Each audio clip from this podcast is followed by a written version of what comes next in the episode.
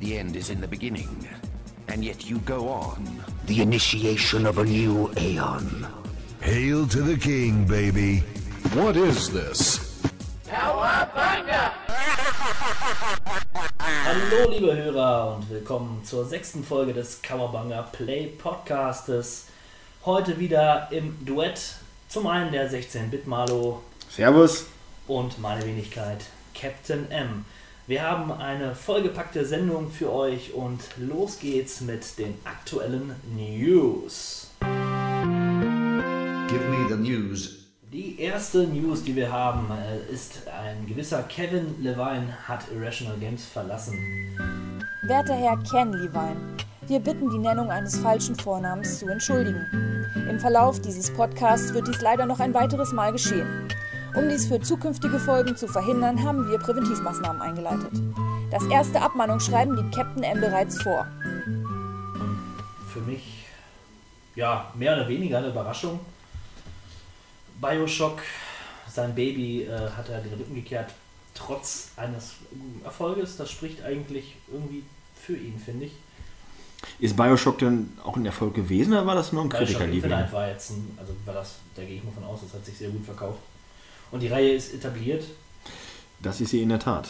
Ja, also viele Jobs wurden wohl, äh, sind wohl verlustig gegangen, aber Kevin Levine hat sich natürlich dafür eingesetzt, dass die meisten Mitarbeiter irgendwo unterkommen. Ja, ein feiner Kerl. Er macht jetzt, glaube ich, wieder im ganz kleinen Rahmen mit einem kleineren Team äh, weiter. 15 Personen hat er sich mitgenommen, irgendwie sein Liebling aus dem alten Team ist mit dabei.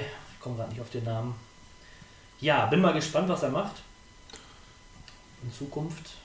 Klar, dass die Narration da im Vordergrund stehen wird. Bioshock äh, war ja schon immer dafür bekannt, äh, komplexe Geschichten zu erzählen. Ich würde sagen, wir werden die Antwort demnächst auf Kickstarter äh, in Erfahrung bringen. Das ist gut möglich, ja. Ja, mal sehen. Ich wünsche ihm auf jeden Fall alles Gute und ich hoffe, dass er uns schöne Spiele liefern wird. Ja, oder schönere Spiele. Gut, das ist ein anderes Thema. Er fängt an, die News äh, in eine neue Richtung zu geben. Eine Richtung, die ich eben schon einschlagen wollte, denn es gibt ein paar Podcasts interner. Also gewisse Veränderungen und Erweiterungen vor allen Dingen, die vorgenommen werden. Wir möchten unseren YouTube-Channel erweitern durch ein neues Format, den sogenannten Game Trailer Flip. Jetzt fragt ihr euch sicherlich, der Game Trailer Flip, was ist denn das für ein Format? Nicht wahr? Ja, ich weiß es auch nicht. Was ist, was ist das für ein Format? Also, Ja, also ne, die Frage ist berechtigt. Ja. Wir möchten Game-Trailer direkt besprechen. Und zwar ist es, fungiert es als eine Art Audiokommentar. Äh, Ihr schaut euch den Trailer an von der Originalseite und spielt parallel unser Audiokommentar dazu ab. Ja, den genauen Ablauf werde ich euch nochmal in die Beschreibungen des jeweiligen Videos äh, reinschreiben. Aber ihr könnt äh, zumindest gewahr sein, dass wir den YouTube-Channel ein bisschen erweitern. Und äh, natürlich wird der Podcast demnächst auch auf YouTube zu finden sein. Mm, Es wird immer noch ein Podcast bleiben, also Audiospur zum Hören, aber ich werde das eine oder andere Bild mit reinschneiden. Von uns? ja, vielleicht von uns, Ah. vielleicht äh, von dir und von mir in Nahaufnahme. Ja, das, das wäre wär nicht schlecht. Ich glaube, das würde auch eindeutig die Klickzahlen erhöhen. Richtig, unsere Fratzen da in die Kamera. Ja. Oh Mann. Ja, das äh, so viel dazu. Und ähm, ja, du hast noch eine relativ aktuelle News. Äh. Ja, brandneu, was heißt brandneu? Ähm, eine kleine Info habe ich. Also allen ist ja sicherlich im Augenblick auch noch äh, die, das PlayStation 4 Notstand äh, gewahr, dass man das Teil immer noch nicht bekommen kann, wenn man spontan in den Laden läuft. Äh, in Amerika hat sich das inzwischen beruhigt oder entspannt. Man kann tatsächlich schon äh, ohne großartige Vorbestellungen das äh, Teil abgreifen in den entsprechenden Geschäften. In Europa wird das demnächst auch anstehen. Ähm, Wartezeiten werden kürzer. Und damit verbunden gibt es auch demnächst interessante Bundles. Äh, zum Beispiel das große Bundle, nenne ich es mal, das Sony Bundle mit äh, Infamous Second Son. Aber was ich auch interessant fand, war das Bundle mit, äh, mit äh, Killzone, mit Neck, diesem äh, Jump'n'Run, auch äh, einem der Premium-Starttitel, was ich persönlich aber schrecklich finde. Und äh, ah, irgendeinem Rennspiel, ich weiß ja nicht, wie es heißt, es ist nicht GTA, aber halt ein Dreierspielbundle und die Playstation zusammen für 500 Euro Oh, ist ein fairer Kurs. das kann man wohl sagen. Wenn man sich auch nur entfernt für eins dieser Spiele interessi- interessiert, im Idealfall sogar für alle, macht man damit auf jeden Fall schon mal einen ganz, äh, einen ganz guten, guten Schnapper, sag ich mal. Ja, Deswegen, das wird kurzfristig äh, sich vermutlich verbessern und dann auch für die breite Masse wieder verfügbar sein. Jo. Als nächstes eine News, die heute ganz brandfrisch, äh, brandneu reingekommen ist. The Last of Us soll verfilmt werden. Ja, Fluch und Segen, also da habe ich Ja. mich heute auch schon äh, mit beschäftigt, mit dem, mit dem Gedanken zu dem Thema. The Last of Us, tja, was soll man erwarten und was, was, was möchte man gerne haben? Möchte man wirklich eine 1 zu 1 Verfilmung des Stoffes, was meiner Ansicht nach ein bisschen schwierig ist, denn das Spiel an sich ist ja schon sehr filmisch aufgezogen. das wollte ich doch meinen. Im Prinzip spielt man da einen Film. Richtig, und der Film wäre wiederum zu lange, um ihn äh, auf einen Film auf die Leinwand zu bringen. Äh, was lässt man raus, was, was, was lässt man drin? Ich sag mal so, The Last of Us wäre sicherlich ein guter Film geworden. Aber wofür brauche ich noch einen Film, wenn ich das Spiel doch habe? Richtig. Dann wiederum, wenn man jetzt anfängt, das Ganze zu, äh, zu à la Resident Evil in eine ganz neue Richtung zu bringen, vielleicht neue Figuren einführt oder das äh, eigentlich nur noch vom, vom Szenario her im weitesten Sinne dem, dem der Vorlage ähnelt, ist das zu begrüßen? Ach, das wäre auch ein weiterer Zombie-Endzeit-Film, sag ich mal. Also erfreulich ist halt wirklich zu äh, anzumerken, dass alle kreativen Verantwortlichen von The Last of Us und dementsprechend Naughty Dog involviert sind an dem Projekt. Richtig. Und äh, das Filmstudio, ähm, ich habe den Namen vergessen, jedenfalls hin- hinter dem Sam Raimi steckt. Ghost House Pictures. Ja, genau, du sagst es. Äh, da kann man ja auch erwarten, dass man da eine gewisse Qualität äh, zu erwarten bekommt. Ja, Ich sehe dem Ganzen recht positiv entgegen. Ich bin nach wie vor ein absoluter The Last of Us Junkie und alles, was da kommt, wird von mir begierig aufgezogen. Auch noch ein paar Worte später dazu vielleicht zum aktuellen Add-on. Und entsprechend bin ich eigentlich erstmal absolut optimistisch, dass das gut wird und freue mich darauf. Aber das hat man schon oft genug erlebt und wurde bitter enttäuscht. Aber warten wir es mal ab. genau. Warten wir es mal ab. Warten wir auch den neuen Teil der Batman-Serie ab. Batman Arkham Knight wurde als Next-Spiel, als reines Next-Spiel angekündigt für PlayStation 4, Xbox One und PC. Ja, eine, ein größeres äh, Gotham City, fünfmal so groß wie das letzterige Spiel. Ein Batmobil und Scarecrow als Oberschurke. Ja, ich, äh, ich als, als Fan der Serie bin da auch äh, eher ja, so neutral eingestellt, als ich den nach dem Trailer, der mich jetzt nicht wirklich umgehauen hat, muss ich sagen. Ich meine, es sah ganz gut aus von den Zwischensequenzen her, aber das ist auch das Mindeste, was ich erwarten kann äh, für, für ein Next-Gen-Spiel. Äh, ja, mal gucken. Die müssen schon einige Neuerungen bringen, damit es mich wieder so packen kann wie äh, noch Arkham City damals. Tja, Ja, soll ich auch noch was zu dieser Batman-Geschichte sagen? Also gerne. Im Vorlauf habe ich ja schon angemerkt, dass mich das langsam, dieses Gebaren der Veröffentlichungen an äh, das alljährliche FIFA-Soccer erinnert. Äh, nun gut, mit dem ersten Arkham-Spiel haben sie äh, offene Türen eingetreten. Äh, und die Welle reiten sie jetzt quasi aus des Erfolges. Die Spiele waren ja auch neutral betrachtet sicherlich ansprechend. Äh, von daher nur folgerichtig, nur wie gesagt, die kurzen Intervalle zwischen den Spielen. Ja. Es Naja. ist so wie mit Assassin's Creed, also da wurde trotz Neuerung auch die Lizenz ein bisschen verschossen. Jo, Ja, große Gefahr. Äh, aber wo wir gerade beim Warten sind, äh, gibt es natürlich noch ein weiteres großes Wartethema.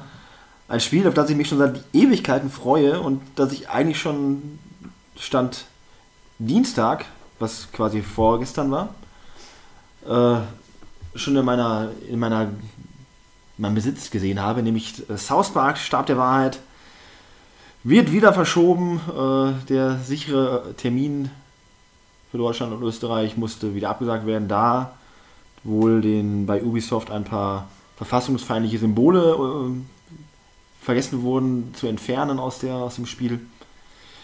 Das ist nachvollziehbar, aber natürlich nichtsdestotrotz bitter.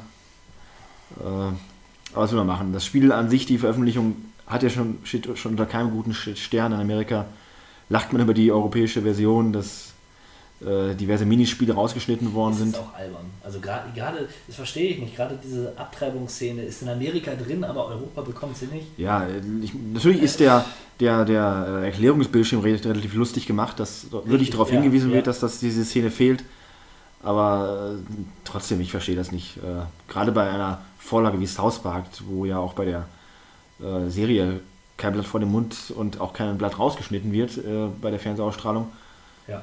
wundert mich das doch stark. Wobei ich glaube, die verfassungsfeindlichen Symboliken sind auch in der deutschen Serie nicht da. Oder mittlerweile doch. Ich Äh, ich glaube, dass das aber im äh, Film äh, und in der Filmbranche nochmal ein ganz anderes Thema ist, dass man das da nicht äh, entfernen muss. Glaube ich. Ähm, aber wie gesagt, das im Spiel verstehe ich das, ähm, aber schade für den Spieler. Äh, Die Kritiken, die man bisher bekommen hat, sind überwältigend. Viele Leute sprechen von der einer der besten Lizenzspiele äh, seit Ewigkeiten. Ähm, großartiges Spiel scheint da auf uns zuzukommen. Einzige Wermutstropfen ist die kurze Spieldauer von knapp 12 bis 15 Stunden, was für ein Rollenspiel sehr kurz ist.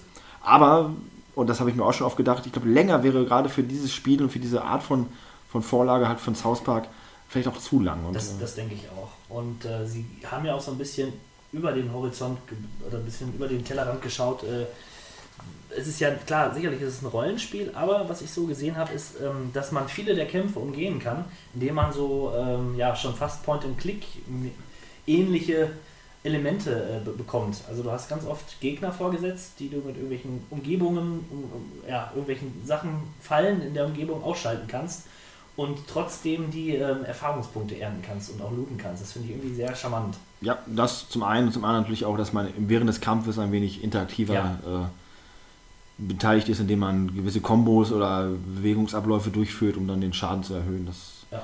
Ich bin sehr gespannt. Sehr cool ist einfach, dass dieses Szenario wirklich perfekt übersetzt worden ist. Viele Leute sprechen davon, dass es die quasi eine komplette South Park Staffel ersetzt, weil es rein optisch wirklich den Nagel auf den Kopf trifft. Schön. Ja. Da können wir uns drauf freuen. Äh, aktuelles äh, Veröffentlichungsdatum gibt es noch nicht. Bei Amazon steht Ende März, aber das ist auch nur eine, eine grobe Angabe. Vielleicht geht es schneller, vielleicht dauert es länger, wer weiß. Ja. Dann kommen wir auch schon zu den Releases im März, die dann hoffentlich auch alle erscheinen. Zum einen wäre da das Spiel Titanfall für den PC Und die Xbox. und die Xbox. Ja, äh, das ist die neue große Multiplayer-IP ähm, von EA. Ich habe einiges drüber gehört, äh, mich nicht näher mit beschäftigt, weil ich es nicht spielen Das werde. lässt mich auch völlig kalt. Äh, finde ich das theoretisch interessant, die Mischung aus äh, großen Mech-Kämpfen, aber auch die Möglichkeit, dass man als äh, Soldat quasi in normaler Ego-Shooter-Perspektive durch die äh, dynamischen Welten flitzen kann. Könnte ganz lustig werden, aber wie gesagt, das lässt mich zum einen softwaretechnisch kalt, weil ich es nicht spielen kann und äh, auch wenn ich es könnte, vielleicht nicht tun würde. Aber trotzdem Fleischsternchen, finde ich gut.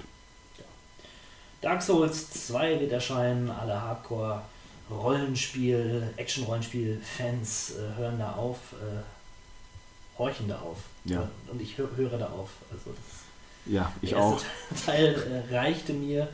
Sie- Ich, ich verstehe schon den Reiz, der dahinter steckt. Ähm, dieses mit Bedacht vorgehen, die Welt Stückchen für Stückchen erkunden und ich glaube auch, dass man, wenn man dort Erfolge, ja, Erfolge erlebt, die auch wirklich erlebt, weil es was Großes ist, was man da geleistet hat. Nachdem man zehn Stunden äh, gefühlte zehn Meter äh, äh, irgendwie ja, äh, hinter sich gebracht hat und dann irgendwie mal ja, den Endboss, den großen Boss da irgendwie äh, umgehauen hat. Den Babo, meinst du? den, den Babo. Ja. Es ist sau schwer. Also du hast da auch nicht reinspielen können ne, in den ersten Teil oder wollen schon mal gar nicht. Ich habe es ja jetzt gemacht. Das ist boah nee. Ich habe mich gerade ein bisschen gefreut über den Anteil an Jugendsprache, den ich einbaue in den Podcast, um auch vielleicht mal etwas äh, frischere Hörerschichten zu erschließen. Das Weil mein Motto ist YOLO. YOLO. Genau, und das ist auch das äh, nicht das Motto von äh, Dark Souls, denn da kommt man immer wieder und wieder und wieder. Jo. Lo. Okay, Yoshi's New Island für den 3DS. Ja, vermutlich ein ganz starker Titel, wie irgendwie alles, was für den 3DS rauskommt in letzter Zeit. Warum haben wir eigentlich noch keinen 3DS? Ja, das habe ich mich schon öfter gefragt. Stehen demnächst wieder großartige Veröffentlichungen an, wie äh, das neue Mario Kart Spiel und das neue Smash Bros. Spiel. Äh, das ist eigentlich gerade für Leute wie mich, die viel Zeit mit, äh, mit, mit dem Reisen verbringen, Reise, Reise. ja, eine absolut lohnenswerte Empfehlung äh, und An Anschaffung inzwischen. Tja, Kaufen. kaufen, ganz klar. Kauft euch den, äh, den 3DS. Genau. Kauft euch nicht die kastrierte Version von Metal Gear Solid äh, Ground Zero. Die kastrierte Version eines Metal Gear Solid Spieles geht irgendwie nur drei Stunden. Dann ist es auch schon wieder vorbei. Ja, das ist mal schlecht. Die das Frage, wird das jetzt auch in Episodenform veröffentlicht oder ist das einfach nur, die wollen gucken, ob die Leute das kaufen und dann machen ein richtiges Spiel draus? Ich, das ist eine etablierte Serie. Metal Gear. Weil es soll ja sehr gut aussehen, aber Ja, ja, vermute ich mal, dass die Leute das angefixt werden wollen, aber sollen, aber ich verstehe es. früher nannte man das Demo. Ja, Die gab es kostenlos. ja. Würde da kein, keine 10 Euro für ausgeben. Nein, Gut. doch, aber das war es auch schon im Höchstpreis. Ja. Final Fantasy X HD Remastered. Da wollte ich dich noch fragen, ob sich die Anschaffung lohnt. Also die beiden Teile Final Fantasy X und Final Fantasy X, Final Fantasy X 2 erscheinen für die PlayStation 3 äh, in einer HD-Version. Ja, ich als äh, Final Fantasy Liebhaber und äh, Hasser in einem, in Personalunion, kann sagen oder muss in gewisser Weise auch leider sagen, dass Final Fantasy X der letzte wirklich gute Teil ist. Ähm, es gibt Leute, die finden vielleicht noch Final Fantasy XII annehmbar, da hat es für mich aber schon komplett aufgehört. Final Fantasy X hat nochmal mehr oder weniger all das rausgeholt, was man an den ersten davor folgenden neun Teilen auch gut fand zum Teil. Äh, hat natürlich auch schon einige Schwächen eingebaut. Man musste mit der Zeit gehen, Sprachausgabe war natürlich äh, irgendwann mal auch bei Final Fantasy fällig. Ob man das jetzt gut fand in dem Spiel oder nicht, ist eine Frage. Ich fand es nicht so störend. Es gibt Leute, die fanden das wohl ziemlich lächerlich. Das Einzige, was ein bisschen komisch war bei der deutschen Version, ich weiß nicht, ob sie es inzwischen geändert haben, die englische Sprachausgabe basierte auf dem auf, auf, einem- auf einem eigenen Skript und die deutsche Übersetzung basierte auf dem japanischen Skript. Entsprechend gab es teilweise Abweichungen zwischen dem, was im Untertitel stand und dem, was gesagt wurde. Wenn Ja. man ein bisschen im Englischen bewandert ist, fiel einem das teilweise recht ja, negativ nicht, aber es war zumindest interessant teilweise, weil es doch relativ anders war, wie, das, wie die Ausdrucksweise war. Aber kommen wir zum Spiel. Das ist, wie gesagt, ein typisches Final Fantasy Spiel. Es macht Spaß. Du hast interessante Charaktere. Du hast ein sehr interessantes Kampfsystem. Äh, auch ein sehr, sehr gutes rundenbasierendes Kampfsystem. Das letzte wirkliche rundenbasierende Kampfsystem in der Final Fantasy Reihe bis heute. Und äh, von mir eine ganz klare Kaufempfehlung. Final Fantasy X-2 ist da wiederum eine ganz andere Geschichte. Ähm, nachdem sich ja wohl auch oft darüber beschwert worden ist, dass Final Fantasy X zu linear war, wollten sie daran die Geschichte ein bisschen anders angehen und äh, das Ganze mehr missionsbasierend aufbauen. War überhaupt nicht mein Fall, aber das lag auch an dem geänderten Look des Spiels, der so ein bisschen aller drei Engel für Charlie im J-Pop-Look angehaucht war. Das war für mich ein wirklicher Kulturschock. Und ich, man ist ja bei Final Fantasy einiges gewohnt, aber das hat mich absolut schockiert und nee, nee, das, das, das konnte ich dann wirklich auch nicht spielen. Hat man denn bei beiden Spielen eine komplette Welt, die man begehen kann? Oder würdest du schon sagen, dass es eher Spiele sind, die linearer sind? Ja, also das ist nicht mehr so wie in den ersten Teilen, dass du eine Weltkarte bereist. Das war das, was mich am meisten gestört hat, sondern Ja. du gehst wirklich von Ort zu Ort, ähm, wie an einer Perlenkette. Ah. Du machst den Ort fertig, dann geht es weiter, da kommt eine Cutscene und äh, du bist im nächsten Ort. Irgendwann bekommst du dann mal halt ein Fortbewegungsmittel und kannst an die Orte reisen. Aber das ist wirklich noch ein Anklicken der, des Namens und schon bist du da. Okay. Äh, Du könntest theoretisch auch die Orte zu Fuß alle abreisen, läufst dann von Bildschirm zu Bildschirm durch, bis du da bist. Aber das ist kein frei begehbares Areal mehr, was man äh, erforschen könnte, sondern man hat einen Schlauch Ja. und dieser Schlauch gibt einem den Weg vor. Okay. Ja, ein bisschen schade, aber ansonsten kann ich immer nur sagen, Final Fantasy X ist herausfordernd äh, und unterhaltsam. Und auch wenn man mit, nicht mit allen Charakteren das anfangen kann, doch genug, um sich den HD-Remix zu holen, wenn man das nicht schon hat. Jo. Ähm, das nächste Spiel äh, ist Infamous Second Son. der ein großer PlayStation, eine große PlayStation Exklusivmarke, die ich äh, leider noch nicht gespielt habe. Ja, da geht es mir ähnlich. Äh, der gute Stevo, unser letzt, letztmaliger Gast, könnte darüber vielleicht ein bisschen mehr erzählen. Im Prinzip ist es äh, ja so eine Art Open World Superheldenspiel ähm, in einer dystopischen kaputten Stadt. Ich habe nur gehört, dass sich die Geschichte wohl sehr ernst nimmt im Vergleich zu Saints Row. Was ja nicht unbedingt schlecht sein muss. Äh, so ein bisschen Ernsthaftigkeit Nein, nein. Muss nicht schaden, aber Vielleicht vergleicht man es eher mit Prototype. ja. Ja.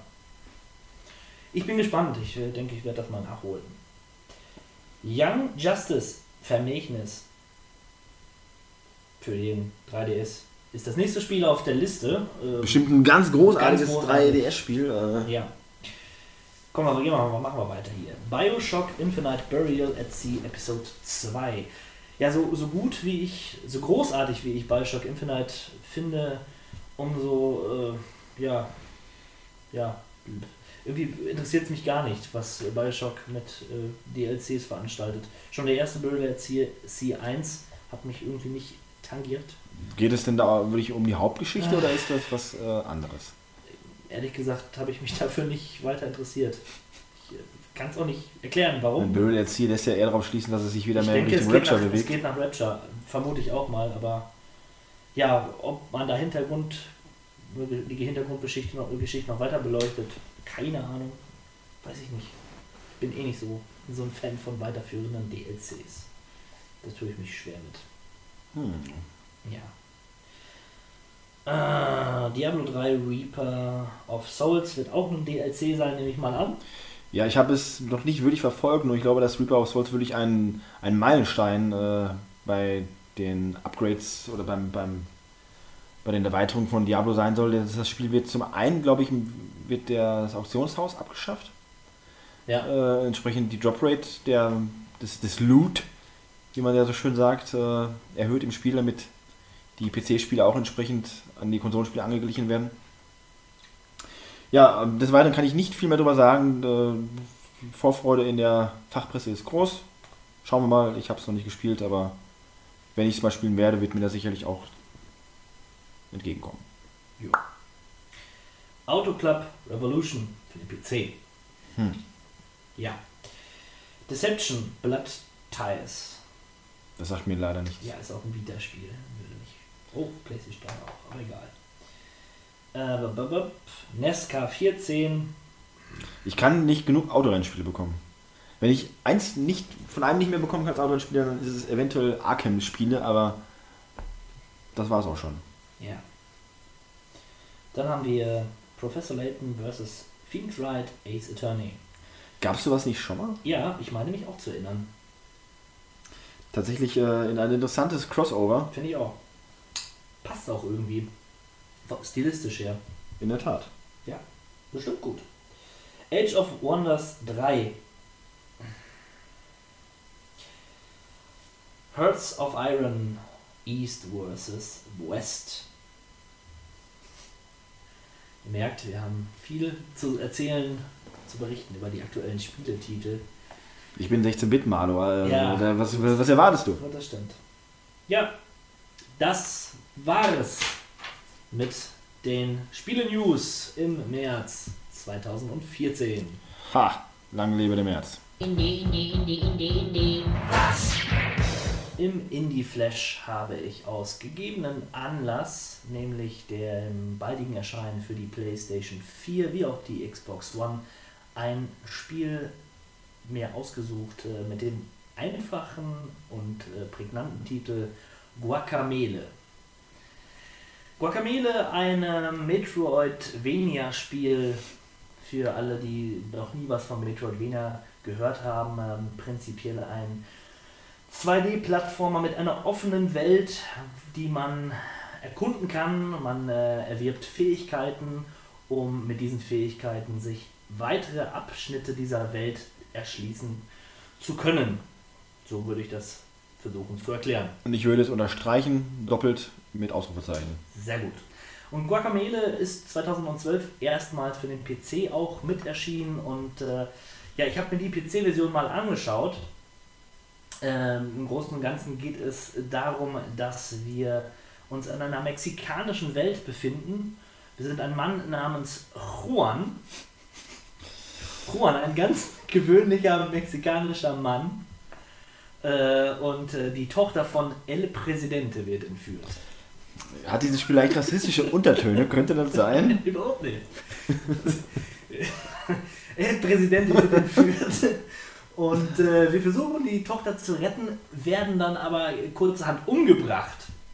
Und im Reich der Toten finden wir eine Maske, die uns zu einem Luchar, Moment, Luchador, einem mexikanischen Wrestler, verwandelt. Und, Okay, äh, soweit kann ich die Story noch nachvollziehen. ja, ja. Und ähm, als ein solcher gelangen, gelangen wir wieder zurück in die äh, Welt der Lebenden und müssen den ähm, Skelettherrscher, der nämlich auch die Prinzessin entführt hat und die Welt, unsere Welt äh, vernichten bzw. unterjochen will, müssen wir aufhalten und äh, als Muskelprotz prügeln und rätseln wir uns durch diese Welt. Wir können ähm, Gegner besiegen, bekommen dann Erfahrungspunkte bzw. bekommen äh, eine Geldwährung und können uns da neue Wrestling-Moves kaufen und neue Kostüme kaufen. Wir können vielerlei Nebenquests, die mit sehr schrulligen Dialogen auch äh, eingeleitet werden, äh, erledigen, wie zum Beispiel äh, Hühner schlagen und diese Hühner dann in den Keller befördern. Das gibt uns wiederum äh, Power-Upgrades wie Herzstücke oder auch Geld. Äh, ja, ist ganz, ist ganz niedlich, dieses Spiel. Ähm, und wie gesagt, der Grafiklook ist so ein bisschen, ja, es ist ein, hat, gibt es für das, dafür ein Wort, mexikanische, also wie dieser Pi- Pinata-Stil. Grim Fandango. Grim ja, so ein bisschen an Grim Fandango erinnert es tatsächlich. Und es hat auch äh, so Anspielungen halt auf die ja, mystischen mexikanischen Wesen, die da in der Folklore so äh, verankert sind. Ja, auf jeden Fall für Leute, die diese Art der Spiele mögen, die ähm, durchaus auch anspruchsvolle Jump'n'Run, äh, 2D Jump'n'Run-Einlagen mögen, für, für die kann ich das Spiel wärmstens empfehlen. Und wenn ihr im Besitz der PlayStation 4 oder der Xbox One sein solltet, dann könnt ihr euch die bald erscheinende Super Turbo Championship Edition kaufen. Da wird die Story wohl noch ein bisschen erweitert. Es gibt neue Bereiche im Spiel. Es gibt neue Bosse. Unter anderem kämpft ihr gegen das Trio des Todes. Ein dreiköpfiges Skelett, das im Vulkan lebt und dem bösen Carlos Calaca dabei hilft, seine Skelettarmee zu bauen. Sehr gut. Finde ich, äh, liest sich schon gut hier. Ja, eine Story, die man zumindest nachvollziehen kann. Ja. Ja, das ist klassische Gut gegen Böse Situation und ist optisch auch wirklich drollig präsentiert. Neue Gegner gibt's und äh, es unterstützt mehrere Speicherstände. Das erwartet euch in der Super Turbo Championship Edition. Ja, viel mehr kann ich gar nicht zu dem Spiel sagen. Doch, man kann wohl noch zwischen den Welten wechseln, nämlich die der Lebenden und der Toten. Und je nachdem, in welcher Welt man sich befindet, äh, kann man die Welt weiter erschließen. Und äh, ja, nichts, was man schon irgendwie schon mal gehört hätte. Aber wie gesagt, meine absolute Spiele, Indie-Spiele-Empfehlung. Klingt spektakulär. Ich würde vielleicht noch allen Leuten empfehlen, äh, holt euch Fist Puncher. Ich kann nicht viel über dieses Spiel sagen, aber allein der Titel das ist so großartig, Fist Puncher, äh, dass man da eigentlich nichts falsch machen kann. Da wird es sicherlich auch ein Game-Trailer-Flip bald auf unserem YouTube-Channel zu geben. Dazu kann ich nur sagen, Fist Puncher. Talk to me, oh talk to me, talk to me, oh talk. Sieben Jahre PlayStation 3. Zeit zurückzuschauen und für mich nach vorne zu blicken, denn ich habe mir eine PlayStation 3 zugelegt. Der herzlichen Glückwunsch. Tja, ich stand vor der Wahl zwischen der PlayStation 4 und der PlayStation 3 und habe mich dann doch für die PlayStation 3 entschieden. Äh, Ich hoffe es, ich werde es nicht bereuen und ich hoffe, dass äh, du mir einige Spiele Rat äh, empfehlen kannst und mir mit deinem Rat zur Seite stehen kannst, dass ich äh, ja auch gut versorgt bin für die nächsten Jahre. Ja, das, das hoffe ich doch, das hoffe ich doch. Äh, möchte ich auch kurz anmerken, dass die PlayStation 3 für mich auch so eine Art Eckpfeiler-Konsole war. Nachdem ich äh, interessanterweise die PlayStation 2 ja für mich mehr oder weniger der, Sargnagel auf meiner, auf meiner Spielekarriere war. Äh, Interessanterweise, weil das mit, mit heute mit Abstand bestverkaufteste Konsole aller Zeiten ist. Ähm, hat sie mich trotzdem niemals richtig greifen können. Äh, die Software, ich weiß auch nicht, vielleicht war es auch eine, eine düstere Phase meines Lebens, die ich ohne Videospiele bestreiten musste. Aber die PlayStation 3 hat das Ganze wieder komplett umgekehrt. Äh, Das Momentum wirklich gedreht und mich wieder voll und ganz begeistert für die Materie. Und das tut sie auch immer noch. Also wirklich, die PlayStation 3 ist für mich wieder das aktuelle und amtierende Nummer 1 Wann hast du die. PlayStation 3 zugelegt? Das ist gar nicht mal äh, so lange her. Naja doch, es war genau vor sechs Jahren. Sieben Jahre PlayStation 3. Ja, also ich hatte sie mir nicht ähm, stark gekauft, was ich ja bisher sonst immer machte bei den PlayStation-Konsolen. Ähm, einfach weil ich nicht mehr gespielt habe. Und die Konsole kam raus und ich dachte mir, toll, wieder eine PlayStation. Schön.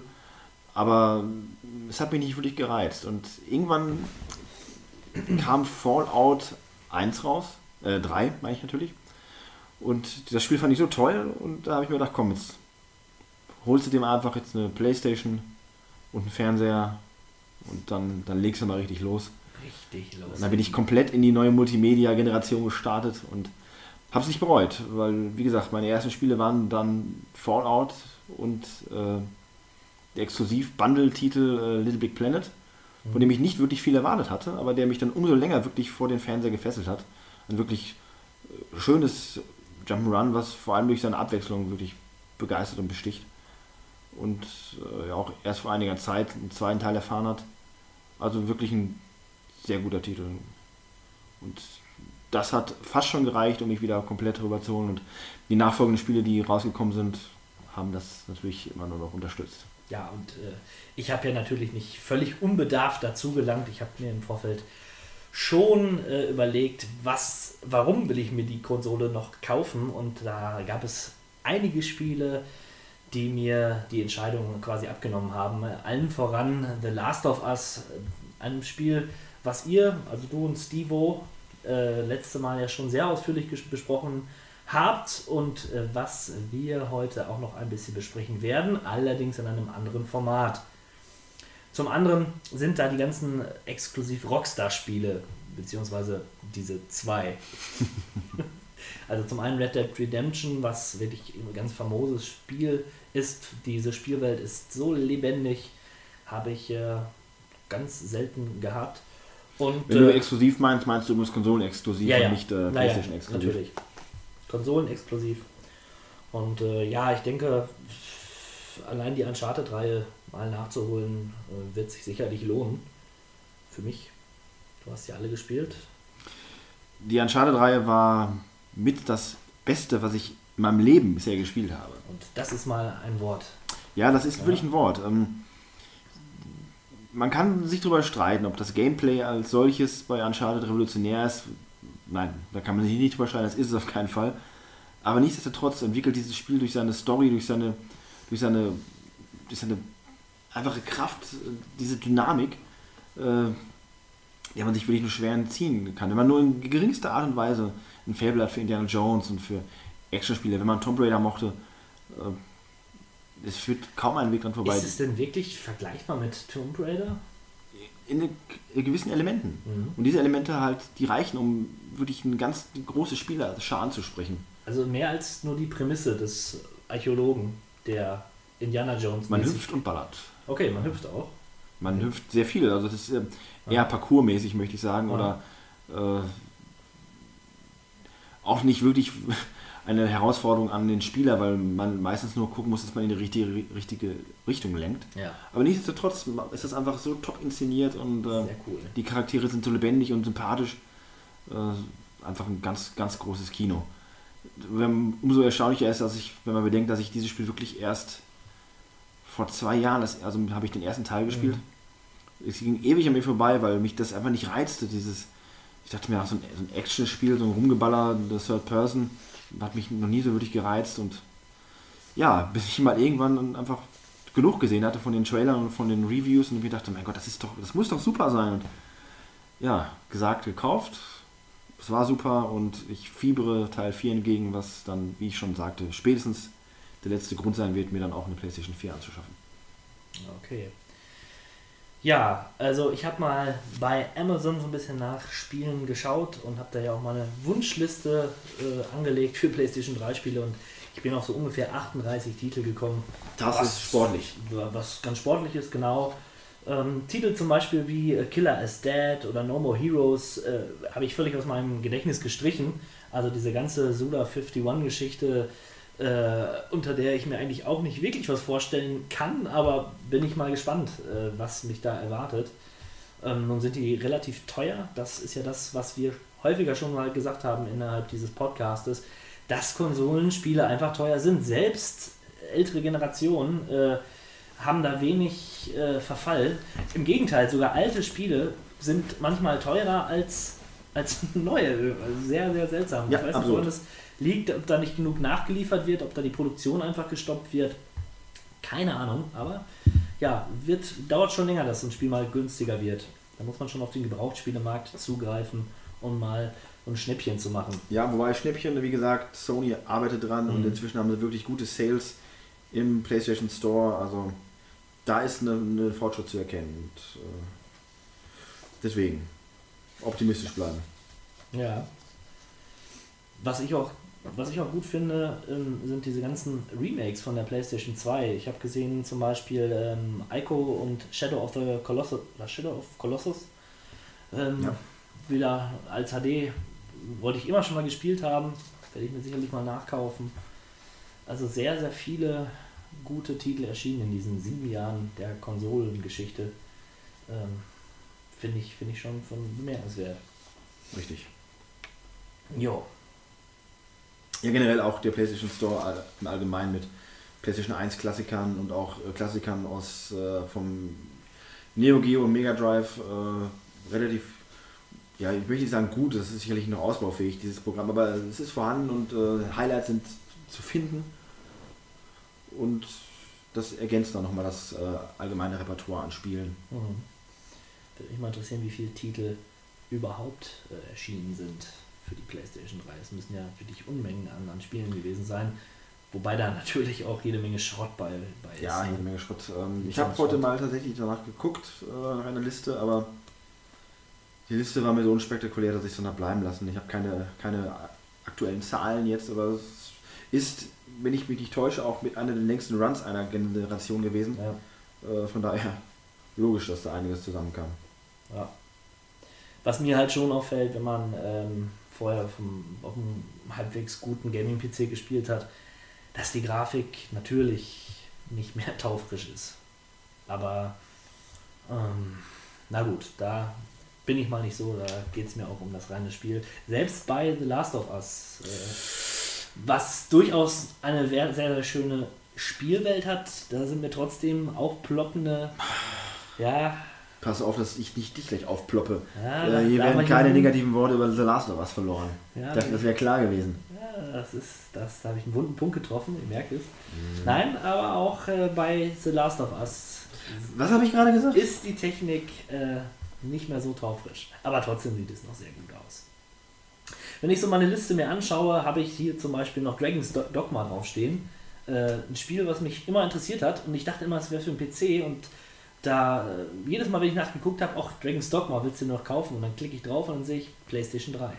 Das ist mir bestimmt drei oder vier Mal passiert, dass ich dachte, Dragon's Dogma kaufen für PC? Nein, PlayStation 3. Und das hatte ich bei so einigen Spielen. Die gibt es einfach nur für die PlayStation 3. Ähm, Dragon's Dogma, ein groß angelegtes Action-Rollenspiel auch mit großen Gegnern. Ähm, hat gute Kritiken bekommen. Mal gucken. Du schaust abwesend, schon mal was gehört? Ja, das Spiel habe ich gehört, aber ähm, aufgrund der, des Nichtinteresses für dieses Genre Okay. Action-Rollenspiel ist es an mir vorbeigegangen. Gut, auch vorbeigegangen ist natürlich, sind wir dann wahrscheinlich auch Heavy Rain und Beyond Two Souls. Nicht so dein Genre. Nicht so mein Genre, ich äh, finde das theoretisch schon ansprechend, äh, auch wenn ich ja öfter mal äh, despektierlich von aktiven äh, Bildschirmschonern spreche, interaktiven Bildschirmschonern. Äh, ich glaube schon, dass das sehr interessant sein könnte, aber Ich weiß noch nicht wieso, aber es, es reizt mich noch nicht. Aber ich habe äh, auf deinem PS3-Account geschaut und ich habe gesehen, dass du, dass jemand, wer auch immer, Heavy Rain gespielt hat. Ja, jemand ist richtig, äh, meine Schwester hat das auf meiner Playstation gespielt. Oh. Da ich bin ihr dankbar, da sie mir dafür ein paar Trophäen geholt hat, aber ich selber habe damit nichts zu tun. Gut, dann ist das Mysterium jetzt auch geklärt. Ich habe nicht gedacht, du hättest mich angelogen. Nein, ich bin zu dir immer ehrlich. Sehr gut. Nur die Wahrheit. Nur die Wahrheit. Ja, so ein paar Spiele kommen auch noch für die PlayStation 3. Unter anderem The Last Guardian, der, ja, geistige Vor, äh, der geistige Nachfolger äh, von Shadow of the Colossus. Sehr, sieht sehr, sehr schön aus, was die, zumindest das, was man schon gesehen hat. Ähm, und ja. Und dann kommt noch ein Spiel, das hatte ich gesehen, Until Dawn. So wieder so ein Horror-Survival-Spiel. Mal sehen. Ich bin ja immer offen für, für Spiele aus dem Genre. Ähm, genauso wie ich für The Evil Within äh, äh, ja, neugierig bin auf The Evil Within. Aber wenn es dann für den PC erscheint, werde ich es mir wahrscheinlich eher für den PC kaufen. Weil die Grafik ja total überlegen ist, äh, im Gegensatz zu den Nein, puffligen, vor äh, allen Dingen, weil ich es dann günstiger bekomme. Da bin ich ja knausrig. Ja, ansonsten, du hast mir ein Packen Spiele mitgebracht und die können wir mal eben so durchgehen. Auch wieder genug Stuff für unsere, für unsere Bildergalerie hier, damit die mal voll wird. Ja. Bei dem letzten Podcast, da muss ich mich entschuldigen, da hatte ich einfach nicht die Zeit und auch ehrlich gesagt Muße von unserem äh, Jahresrückblick genügend Bilder zu sammeln. Das war ein langer Abend. War das jetzt die äh, langatmige Aufforderung, dass ich mich aufrichte und Richtig. nach Fotos schieße? Das wäre schon mal super. Achso, Achso, ich habe hier die Kamera. ich habe ein Handy, aber. Können wir es dann halten? Das erste Spiel. Willst du uns mal halten? Ja, ich halte das. Gut.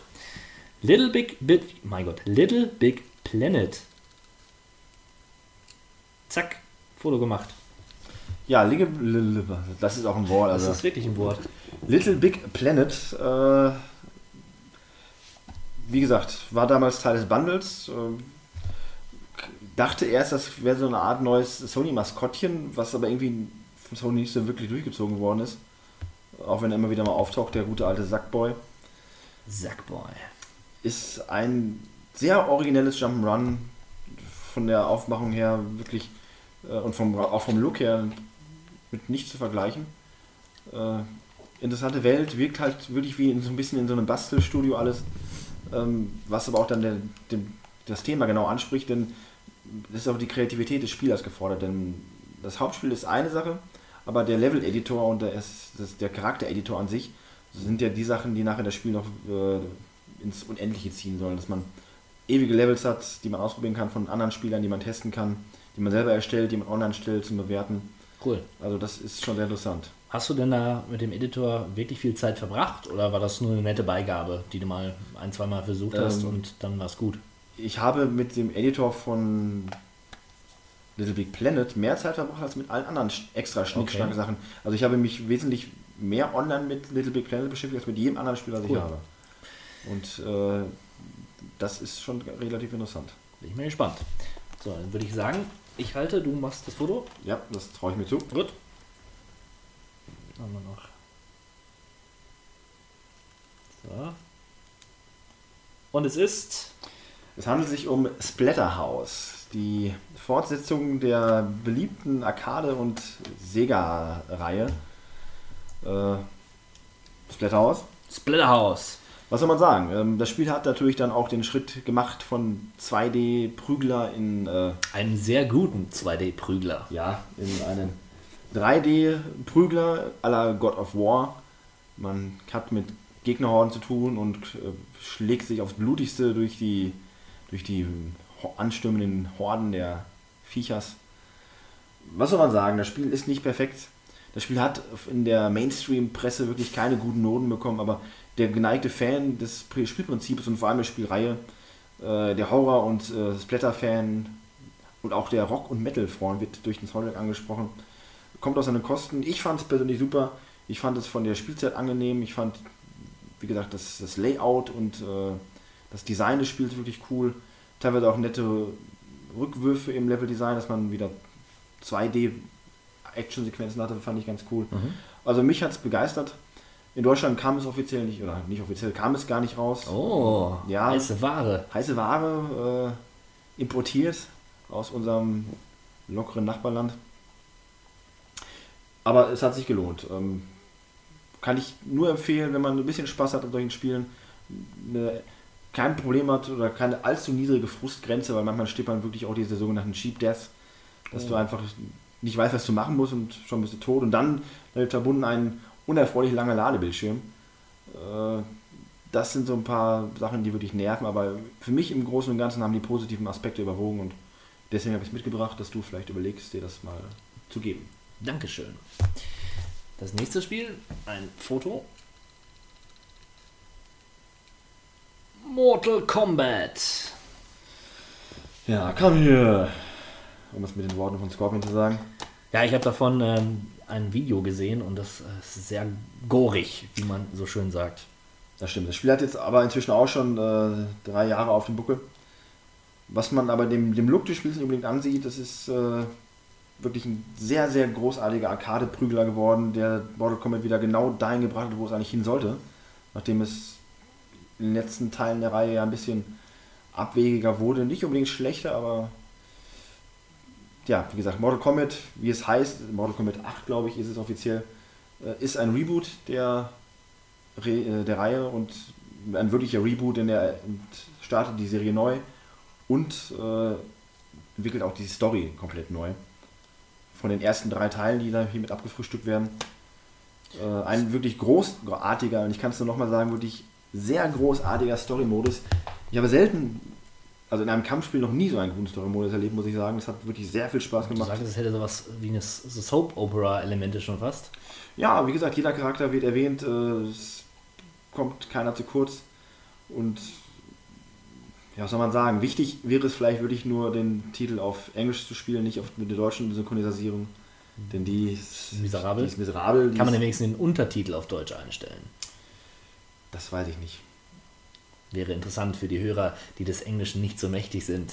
Ja, wobei man auch sagen muss, das ist kein äh, Bioshock, sondern die Geschichte versteht man auch mit äh, nicht fortgeschrittenem Englisch.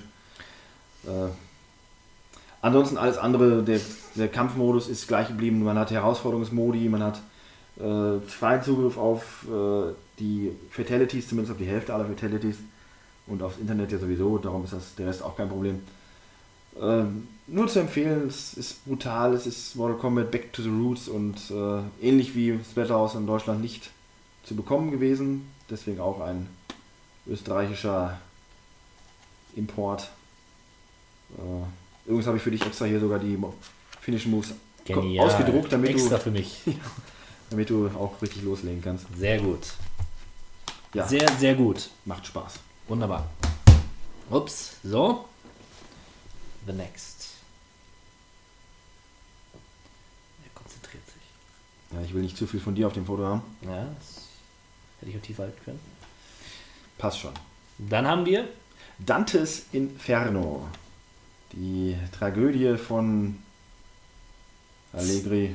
Allegri. Ich möchte mich jetzt hier nicht mein, meinem schlampigen äh, Literaturwissen bloßstellen, aber Fahrt zur Hölle. ja, sehr, sehr trashig natürlich. Das ist äh, Zähme dämonische Kreaturen und besiege die Schergen der Hölle. Steige hinab in die neuen Kreise der Hölle. Ja, Hölle ist so das. Hölle ist das Schlagwort. Hölle, Hölle, Hölle. Hölle, Hölle, Hölle. Wie einst ein deutscher Poet meinte. Ja, Was soll ich sagen zu Dantes Inferno? Dantes Inferno ähm, habe ich mir aus zwei Gründen geholt. Ähm, sagen wir mal aus drei Gründen. Der erste Grund, warum ich mir dieses Spiel holte, war God of War. Denn äh, das Spielprinzip ist wie in God of War und das hat Spaß gemacht, also warum nicht auch in einer anderen Welt. Zweiter Grund war äh, Visual Games, die ihres, ihres Zeichens ja die Entwickler sind von der Dead Space-Reihe, die mir sehr gefallen hat. Darum dachte ich mir, ja, das muss was sein. Und zum dritten die Trailer. Denn ich finde, gerade optisch äh, macht dieses Spiel einiges her. Und auch heute noch sehen die Cut-Sequenzen wirklich stark aus. Äh, das Spiel hat eine ansprechende Mischung aus Blut und, äh, und Sex, sag ich Oh. mal. Äh, ja, mit erotischen Sex im Sinne von Brüsten. Äh, Brüste gleich Sex. ja, das ist für manche ja schon schon, ne? Also, Bei dem jugendlichen Schnitt der Hörerschaft. ja, den ich mit. YOLO und Barbo schon natürlich äh, heftig antreibe. Ja, was soll ich sagen? Das Spiel ist, äh, wenn man ein großer Fan ist von den drei Dingen, die ich gerade beschrieben habe, dann macht dann das Inferno Spaß. Denn teilweise sind die Höllen, die neun Ringe der Hölle ja auch wirklich interessant dargestellt. Ich muss allerdings auch jetzt gestehen, ich habe es nicht durchgespielt. Ab einem gewissen Kreis der Hölle hat mich dann auch die, Lust verlassen. Oh, Ja, nicht unbedingt an dem Spiel geschuldet. Ich hatte kurzzeitig keine Zeit mehr und dann hatte ich keinen Zugriff mehr auf das Spiel und wollte nicht von vorne anfangen persönliche und Probleme. auch nicht weitermachen. Äh, ja, ich bin umgezogen. Das äh, war, war keine schöne Zeit. Intimer Inhalte. Ja. Ah, Ich würde es vielleicht nochmal von vorne spielen demnächst, aber ich war auch schon relativ weit und äh, das Spiel hat den kleinen Nachteil im Gegensatz zu, sag ich mal, God of War, ist die Abwechslung. Ich sage zwar gerade, die Welten sind interessant und neu gestaltet, aber im Prinzip ist es doch sehr repetitiv äh, vom, vom Spielprinzip her und auch von den, der Hölle, die ist halt dunkel. Äh, deswegen, ja, Gut. Dann kommen wir zu diesem, dieser kleinen Perle. Na, jetzt hast du die Kamera wieder ausgemacht. Das kann etwas dauern. Ah, Bisschen tiefer halten. Bisschen tiefer halten, genau. Ich lese Warhammer Space Marine. Space Marine, ganz genau. Und ich könnte genauso anfangen mit der Einleitung wie gerade bei Dantes Inferno. Ich habe dieses Spiel gekauft aus verschiedenen Gründen, die eher weniger mit dem Spiel zu tun hatten.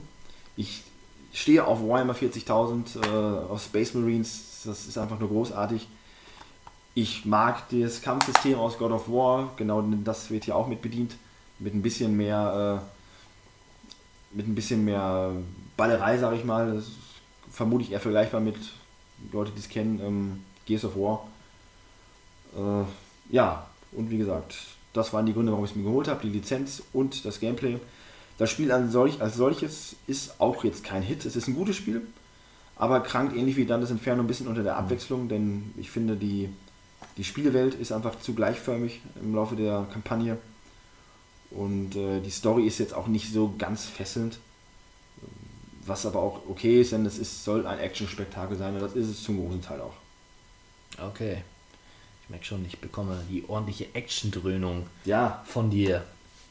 Ich bin ein Freund der Action. Ich darf, durfte der kein GTA 5 mitbringen, deswegen äh, dachte ich mir, Sportspiele reizen mich auch nicht. Guitar Hero ist nicht dein Ding, Nein, nicht wirklich. deswegen bleibt nicht viel anderes da als Geprügel. Ja, aber, aber ist gut. Gut, gut. Und einen, einen haben wir noch, ne? Richtig.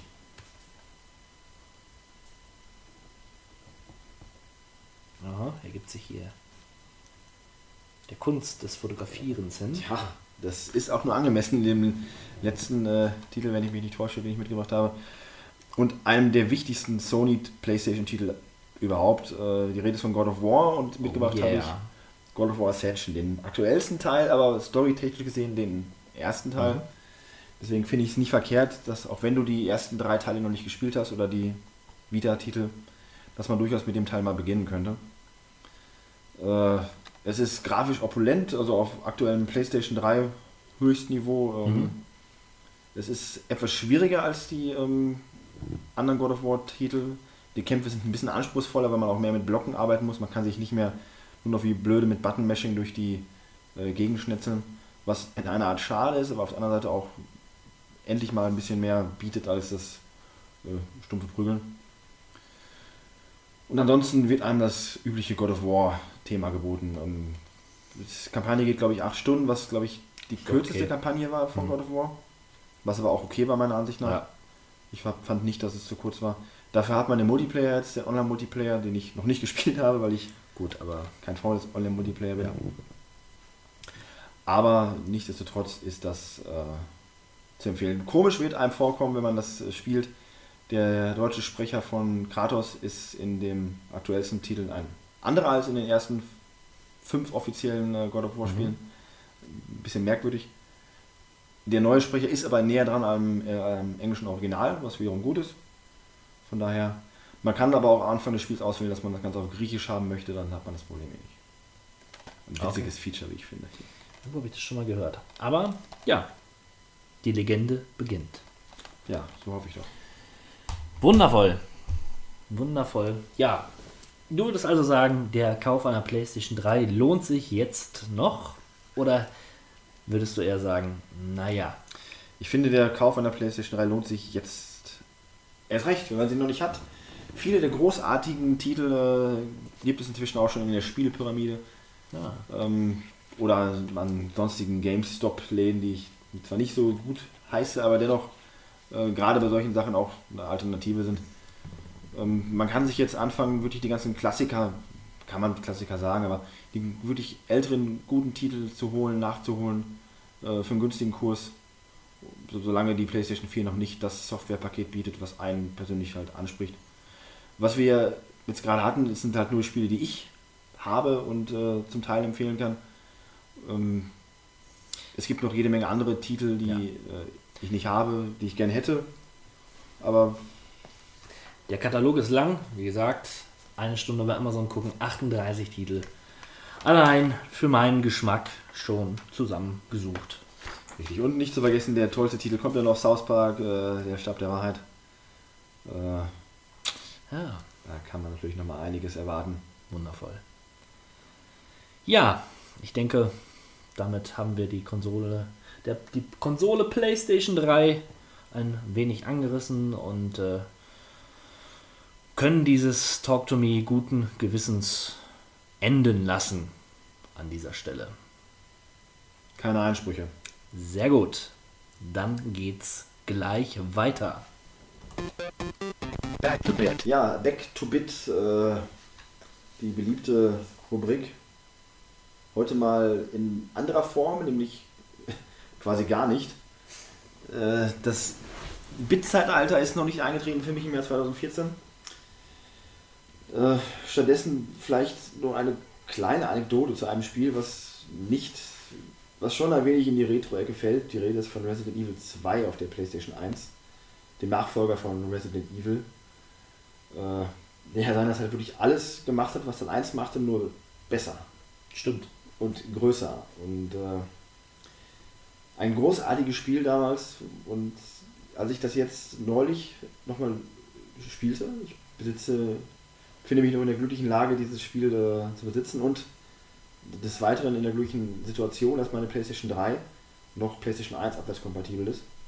Also kann ich es darüber auch spielen. Ähm, da fiel mir nochmal auf, wie oft ich doch Teil 2 früher gespielt habe. Das ist Wahnsinn. Ich konnte mich an Details noch erinnern. Ich konnte mich auch noch erinnern, wie oft ich das Spiel durchgespielt haben musste, um gewisse Elemente überhaupt erst nochmal zu erleben. Ähm, der Clou ist ja bei Resident Evil gewesen. Man hat zwei Hauptcharaktere, den Leon und die Claire. Und jeder hat dann ein Startszenario, das Szenario A. Und sobald man das durchspielt, beginnt man mit dem anderen Charakter das Szenario B. Und das kann man dann nochmal spiegeln. Ähm, was natürlich dann einen hohen Wiederspielfaktor äh, bringt. Und des Weiteren quasi auch ein unendliches äh, extra Game Plus quasi generiert, weil man kann immer weiterspielen. Und äh, ähnlich wie in Teil 1 gibt es ja auch einen, einen Ränge-Modus, entsprechend einer Leistung, die an solchen tollen Sachen äh, festgemacht wird, wie Anzahl der Speicherung oder Verwendung von Heilkräutern oder äh, natürlich auch der Spielzeit. Und danach bekommt man dann halt extra Waffen wie äh, Raketenwerfer mit unendlich Munition, Maschinengewehr und solche Scherze. Und alles Sachen, die ich hatte. Und als ich jetzt beim ersten Mal spielte, stellte ich fest, dass ich zwar nicht oft sterbe, aber auch, dass ich inzwischen ein äh, ja, verwöhnter Next-Gen-Spieler bin. Dieses, äh, man stirbt und man fängt an einem Checkpoint wieder an und alles ist gut, gibt's da nicht. Du speicherst mit deiner blöden, mit deinem blöden Farbband an dieser blöden Schreibmaschine und wenn du das letzte Mal vor zwei Stunden gespeichert hast, dann verlierst du auch zwei Stunden effektive Spielzeit.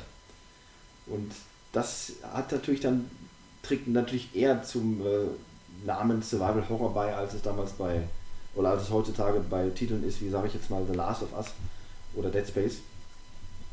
Die auch natürlich gut sind, aber den Spieler doch zu sehr bei der Hand nehmen und das ist da nicht so. Und äh, natürlich muss man aber auch sagen, ein Spiel wie Resident Evil 2 würde so heute auf gar keinen Fall Erfolg haben. Äh, Die Story ist lachhaft, die äh, Figuren sind äh, schrecklich. Damit meine ich jetzt nicht die Gestaltung äh, im Sinne der Optik, sondern äh, die Figurenzeichnungen, die, die Charakterzeichnungen, das ist nicht nachzuvollziehen, wie diese Figuren sich verhalten und wie sie untereinander reagieren und wie sie sich untereinander auch eine Bindung äh, aufbauen. Unfreiwillig komisch. Das habe ich früher auf keinen Fall so wahrgenommen. Ja, kann ich mich auch nicht erinnern. ja, als Beispiel die Liebesgeschichte, die, äh, die angerissen wird zwischen Leon und Ada Wong, äh, die sich in dem Spiel dreimal treffen und gemeinsam auf Zombiejagd gehen und am Ende sich die große Liebe gestehen unter Tränen. Adrenalin macht etwas mit einem. Ja, es ist natürlich eine Extremsituation, in der solche äh, Beziehungen dann entstehen. Für uns nicht nachvollziehbar, die wir noch nicht eine Zombie-Apokalypse überstehen mussten. Oder auch nur Todesnähe erfahren haben. Ja, aber nichtsdestotrotz äh, bleibt die großartige Erfahrung dieses Spiels bestehen. Ähm, die, die Atmosphäre äh, packt einen nach wie vor und auch heute, es ist jetzt wie lange her, 15, 16 Jahre nach dem Original-Release, äh, macht es immer noch Spaß und überrascht einen auch teilweise noch nach etwas längerer Spielpause. Und hatte mir auch wieder jetzt große Lust geweckt, nochmal Resident Evil 3 zu spielen, Nemesis den man in Deutschland ja nur in dieser absurd geschnittenen äh, Zombie-Schweiß-Version bekommt. Oder aber über den amerikanischen PlayStation Store, was auch nochmal ein interessanter Tipp ist, den ich dir vielleicht später nochmal geben kann. Zwinker, Zwinker. Äh, zwinker, zwinker, denn damit kann man, hat man auch nochmal einen ganz anderen Zugriff auf Spiele, die man in Europa nicht bekommt. Auch Demos. Äh, Interessant. interessant. Deswegen die ersten drei Resident Evil Teile absolut immer noch spielbar und Teil 2 mein kleines Back-to-Bit-Erlebnis, äh, wenn man das so nennen möchte. Ja. Und nun, liebe Hörer, wird es Zeit, eine neue Rubrik einzuführen, die da heißt Die heiße Diskussion. Ein Spiel, zwei Meinungen. Ein Spiel, zwei Meinungen. Heute mit dem großartigen Titel Dead Space 3. Ha, ja, ich höre da triefenden, beißenden Sarkasmus aus Oh seiner, ja, böse, böse. Stimme. Die Wut Äh, in meinem Bauch. Ja, eine Spiel zwei Meinungen, eine Rubrik, die mir persönlich am Herzen liegt und äh, zu der ich ja quasi kam durch das Spielerlebnis Dead Space 3.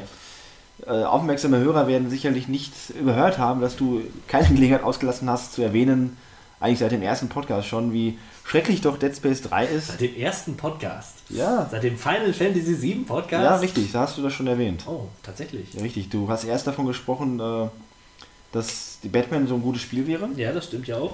Ja, da habe ich schon vehement widersprochen. Dann, dass Dead Space ein ganz furchtbares Spiel wäre. Und dann auch nochmal angemerkt, dass dein Bruder Dead damals 3. in den, das Zimmer kam, in dem du früher gelebt hast und mit voller Wucht gegen äh, deinen Schienbein getreten hat. Genau so war es ja nicht. Ja, interessant, dass du das jetzt sagst. Aber wir schweifen ab.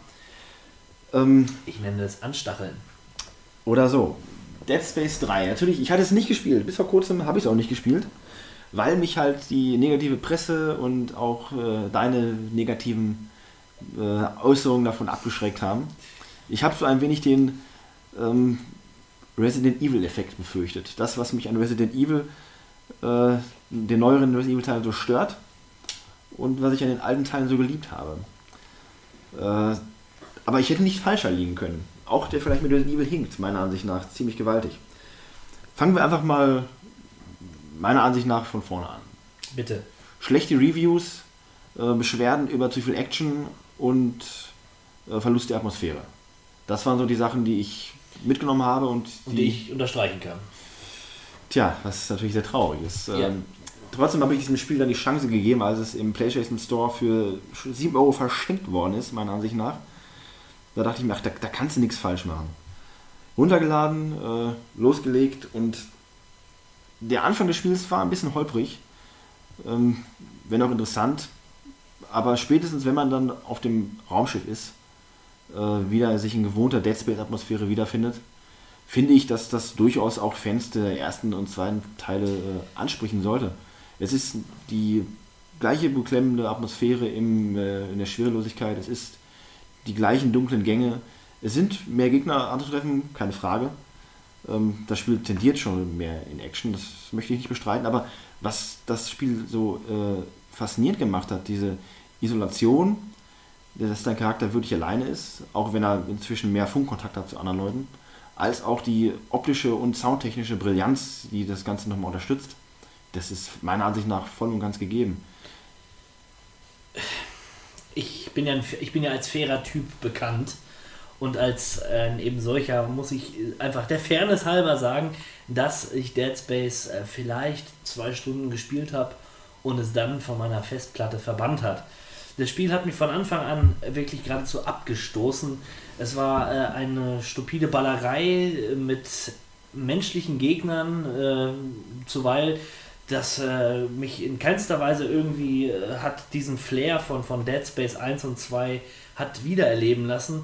Und ähm, ich glaube, geendet ist das Spielerlebnis an diesem Rondell, wo man immer rumlaufen musste und ständig Necromorphs kamen. Ja. Und immer wieder, immer wieder eine Welle nach der anderen. Das war zu dumm. Ähm, ja, das hat eigentlich all das bestätigt, was ich im Vorfeld schon an negativer Kritik gehört habe. Nun ähm, möchte ich noch nicht mal sagen, dass Dead Space 3 äh, ein schlechtes Actionspiel ist. Das würde ich mir nicht anmaßen.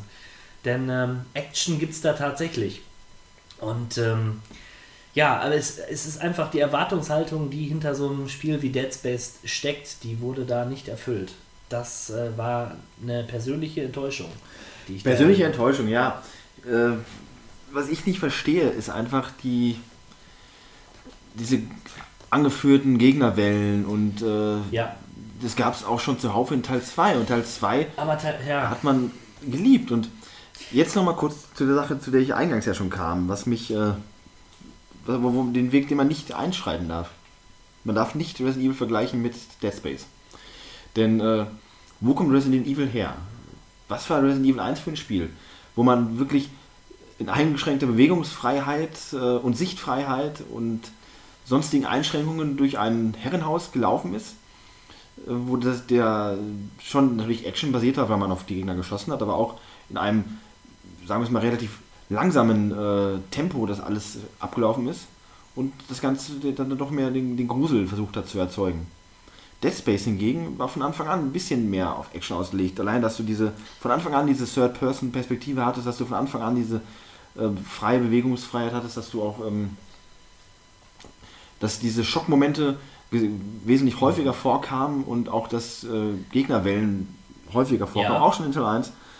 Das ist in Teil 3 alles ebenfalls vorhanden, vielleicht ein bisschen mehr von der Gewichtung her für den einen oder anderen nicht mehr ganz so angenehm. Und das ist, das ist der Punkt. Es ist ein schmaler Grad zwischen, dem, äh, zwischen der, der, ähm, äh, der Intensität der, Gegnerwellen, also der, der Häufigkeit. Also da ist Teil 1, äh, hat, fängt Teil 1 doch schon eine ganz andere Atmosphäre ein. Und ich gebe dir recht, wenn du sagst, irgendwie im Vergleich zu Resident Evil war äh, die Dead Space-Reihe schon actionorientierter. Ich glaube, auch ich habe schon mal gesagt, im Zusammenhang mit Amnesia, dass Amnesia eher Horror ist und Dead Space eher Terror, weil ne, man hat halt diese Waffe und man kann sich ähm, brachial auch wehren.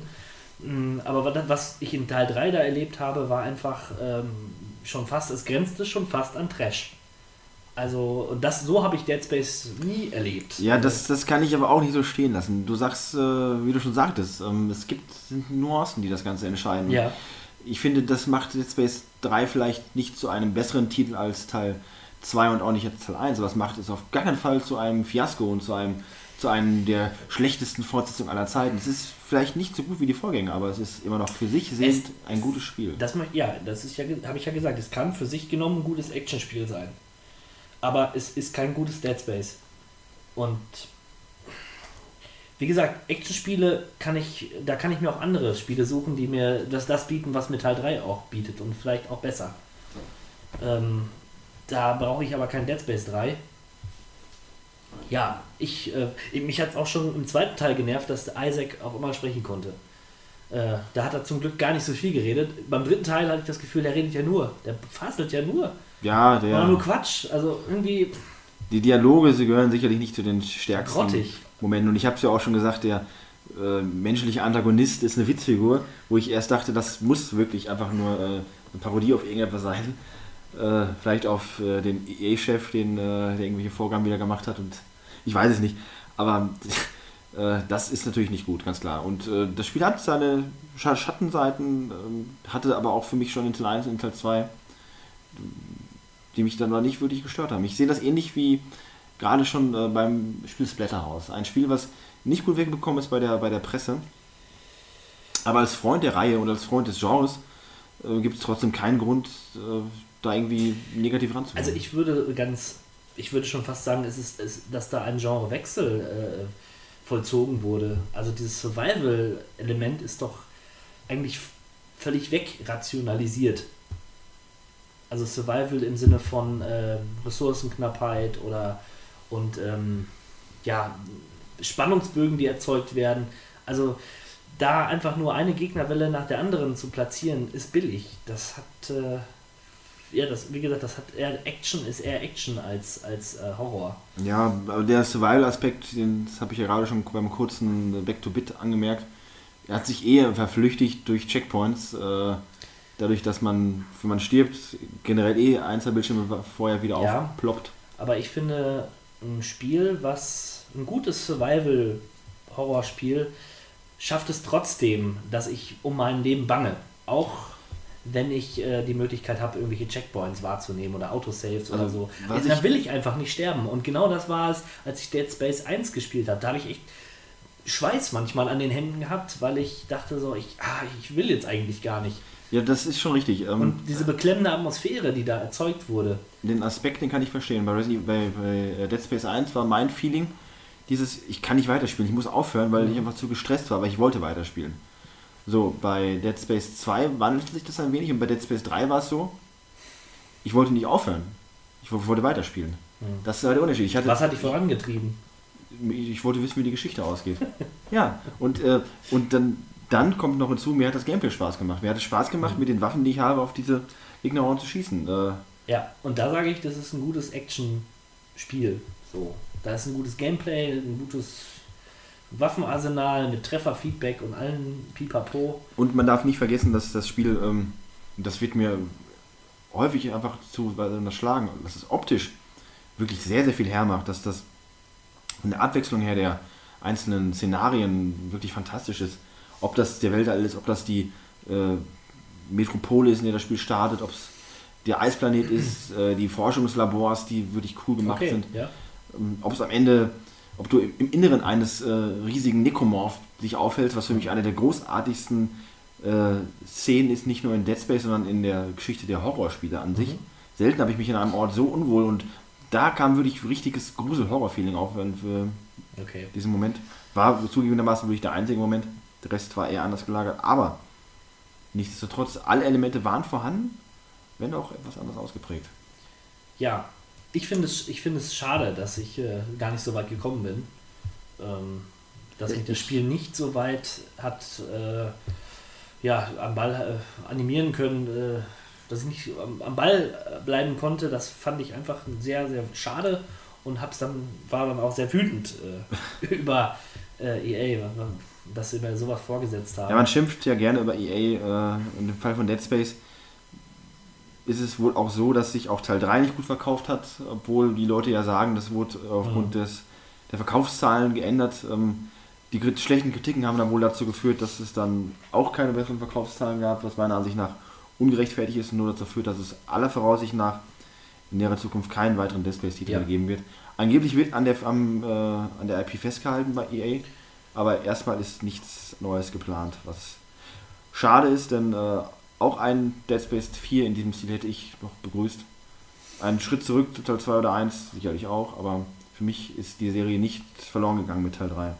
Und ich hoffe ja immer noch, dass du eventuell mal bei günstiger Gelegenheit dir das Spiel nochmal holst für die PlayStation 3, um äh, den Koop-Modus mal mit mir zu starten.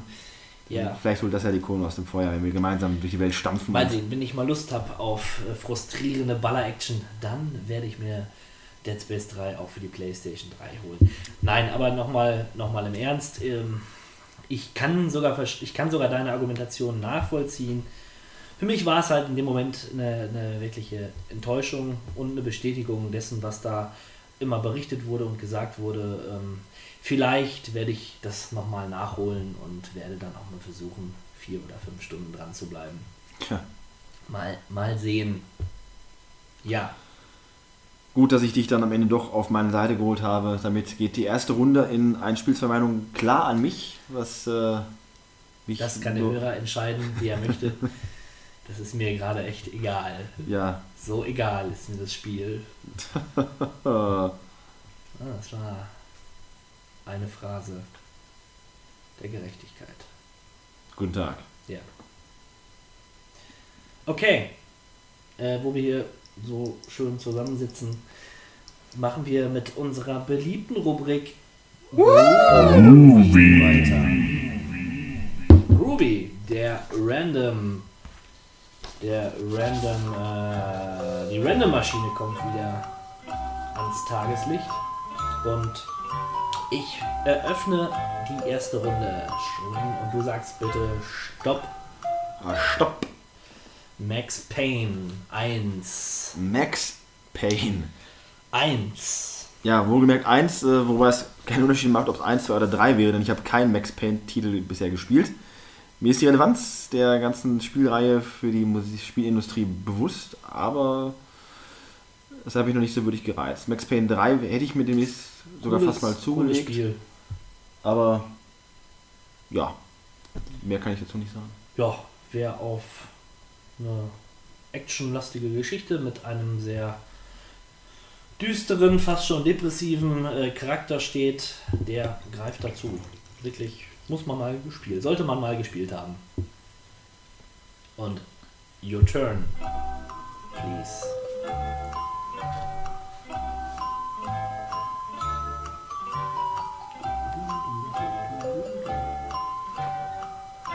Stopp!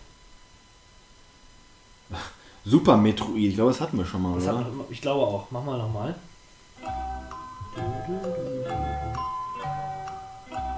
Stopp. God of War 2. Ich würde darüber viel erzählen können, nur God of War 2 endet mit dem brutalsten, einem der brutalsten Cliffhanger der Videospielgeschichte. Was jetzt schlecht wäre. Was nicht Wenn schlecht wäre, da ich dir das ja schon mehrfach ans Herz gelegt habe, diese Serie zu spielen. Ja. Äh, ist ein PlayStation 2 Titel, demnach müsstest du das für das PlayStation Netzwerk runterladen. Äh, gibt es im Bundle, kostet vielleicht 20 Euro. Dann Okay. hast du, ich glaube, es gibt sogar das Super Bundle, da hast du auch dann schon die beiden Vita-Titel dabei, die man auch gut spielen kann. Alles jeweils im HD-Remix. Ja. Äh, ja, was soll man sagen, God of War 2 habe ich neulich erst nochmal gespielt, äh, als ich wusste, ich hole mir Ascension, wollte ich nochmal die ersten drei Titel spielen. Und ja, wie gesagt, God of War 2 macht einfach genau wie alle anderen Titel tierisch Laune. Ist meiner Ansicht nach vielleicht sogar vielleicht der beste. Teil 3 äh, beeindruckt natürlich durch ähm, die Optik und den, den, den, das Rundmachen der Geschichte, sag ich mal. Aber Teil 2 ist ein wirklich ein epischer, epischer Mittel, episches Mittelstück. Und äh, hat die PlayStation 2 damals auch an ihre absoluten Grenzen geführt. Mein Gott. Oh ja, und das, das will schon mal heißen. Mein Gott. Gut, noch eine Runde? Ich würde sagen, noch eine Runde. Bleibe ich auf der Seite oder? Naja, vielleicht sollte ich wieder noch eine Seite nach vorne springen. So, was ist denn los? Okay, Stopp! da war die Mitte, nochmal. Stopp! Bayonetta für die PlayStation 3. Ja, auch ein Titel, den ich äh, nachholen werde. Auch so ein Titel, ähm, den ich nicht verstehe, wenn ich ihn sehe. Ja, die, Völlig- es ist eine Hexe, die ein Kleid trägt, das hauteng ist und aus ihren Haaren besteht, Irgendwie so. das sie aber zu äh, Waffen verwandeln kann. Ja, sehr japanisch, sehr schrill, sehr bunt. Ja, so ein Klopper im Stile von Devil May Cry und äh, God of War. Äh, Mit einem besonderen Stil halt, ne? ja, wie gesagt, Ja. die Bayonetta-Heldin ist natürlich ein, ein äh, absoluter, absoluter Fanservice äh, von vorne bis hinten. Äh, ja, mehr möchte ich dazu jetzt nicht sagen. Okay. Dich. Außer vielleicht äh, der, die Fortsetzung von Bayonetta ist ein Wii U Exklusivtitel, was viele, viele Spieler sehr, sehr wütend macht, weil Wii U ist nicht unbedingt die Konsole, die äh, Ja, kann ich Jeder auch hat- verstehen. Da ist, äh, ist es noch an, ich glaube Ubisoft macht das auch, oder? Oder Sega, ich weiß es nicht. Äh, dran gelegen. Da gibt es glaube ich auch schon eine Petition wieder mal, um das Ganze zu beheben. Schauen wir mal. Diese Petition, auf die eh keiner legt. Stoppen Stopp, Sie. stopp, stopp. Super Mario Land Ja, für den Game Boy. das der Klassiker in Schwarz-Weiß. Der Klassiker in Schwarz-Weiß äh, mit dem meiner Ansicht nach besten, besten, mit Abstand besten Soundtrack. Soundtrack äh, auf allen Handhelds, die ich bisher so gespielt habe. Insbesondere die Musik nach dem letzten Endboss. Ich habe teilweise durchgespielt, so schnell es ging, einfach nur um diesen Song zu hören. Ich würde ja gerne diesen Song jetzt einspielen, aber aus, äh, ja, ich habe die Befürchtung, dass Nintendo uns dann verklagt und äh, wir den Laden dicht machen müssen. Verdammt nochmal. Schweine. Jedenfalls ist es so, dass dieses Spiel ja ähm, damals mit dem Game Boy verschickt worden ist. Unter anderem auch mit Tetris. Und damit war es auch das erste Spiel, was ich jemals äh, für den Game Boy gespielt habe. War am Anfang etwas irritiert, weil es halt auch anders war als ähm, das Spiel auf dem NES. Was einfach auch der Grafik geschuldet war. Du konntest äh, keinen grünen Pilz und keinen, äh, keinen, keinen roten Pilz machen. Dementsprechend war der, das Extra-Leben war ein Herz. Und ein Pilz war halt nur ein Pilz, Lehne ich ich mich zu weit aus dem Fenster, wenn ich sage, dass dieses Spiel ursprünglich gar kein Super Mario-Titel gewesen ist.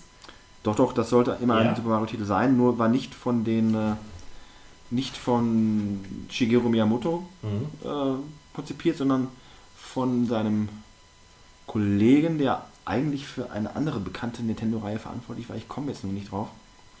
Entsprechend halt auch der Look nicht ganz, äh, was man halt von den nachfolgenden und vorhergegangenen Konsolentiteln gewohnt war. Hatte so ein bisschen seinen eigenen Stil, ähm, der auch beim Super Mario Land 2 und auch bei Wario Land fortgeführt worden ist.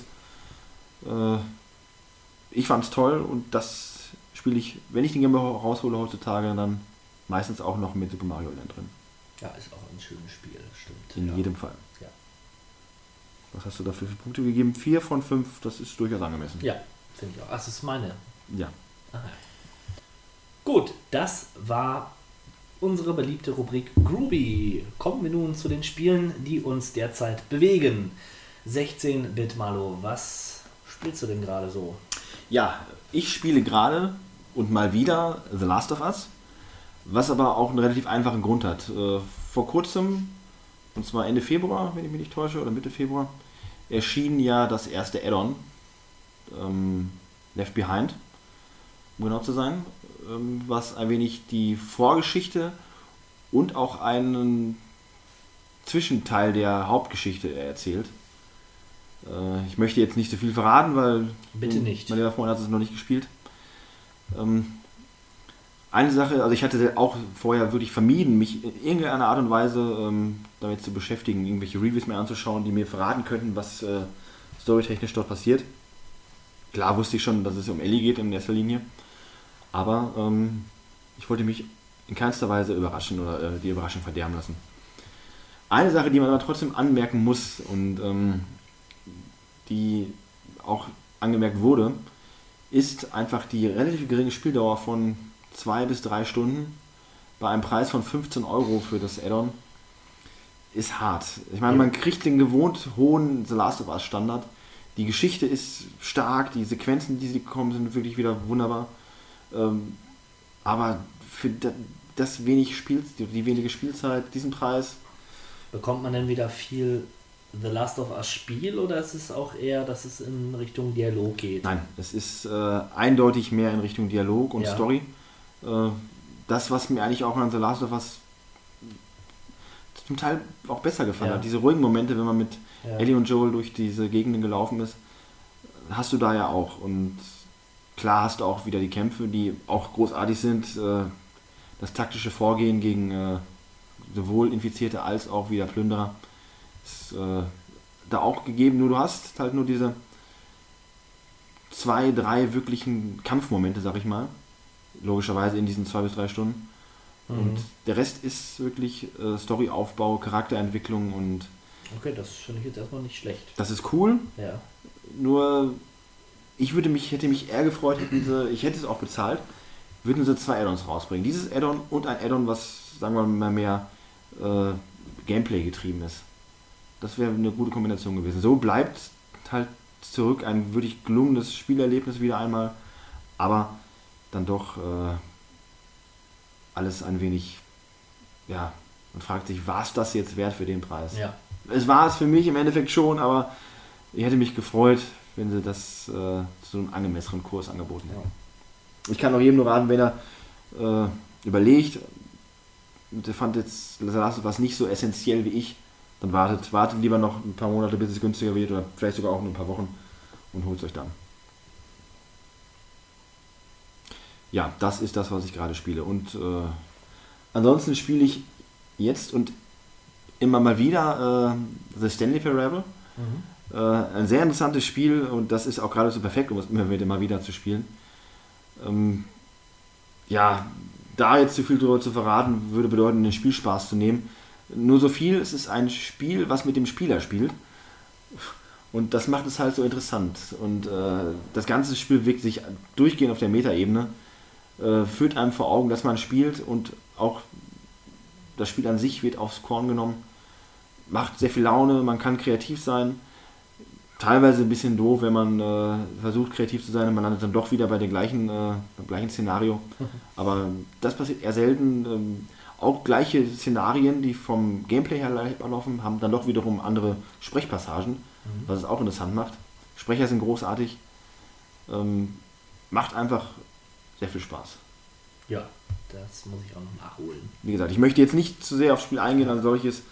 Ähm, bedient sich der Half-Life Engine, äh, entsprechend sieht es aus, es läuft in der Ego-Perspektive und es handelt halt von Stanley, der. Ach nein, ich will gar nicht, ich will nichts darüber erzählen. Genau. Schaut euch selber an, an, was es sein könnte und wenn es euch interessiert, absolut. Und wenn es euch nur zum Teil interessiert, holt es euch, es wird euch großen Spaß machen.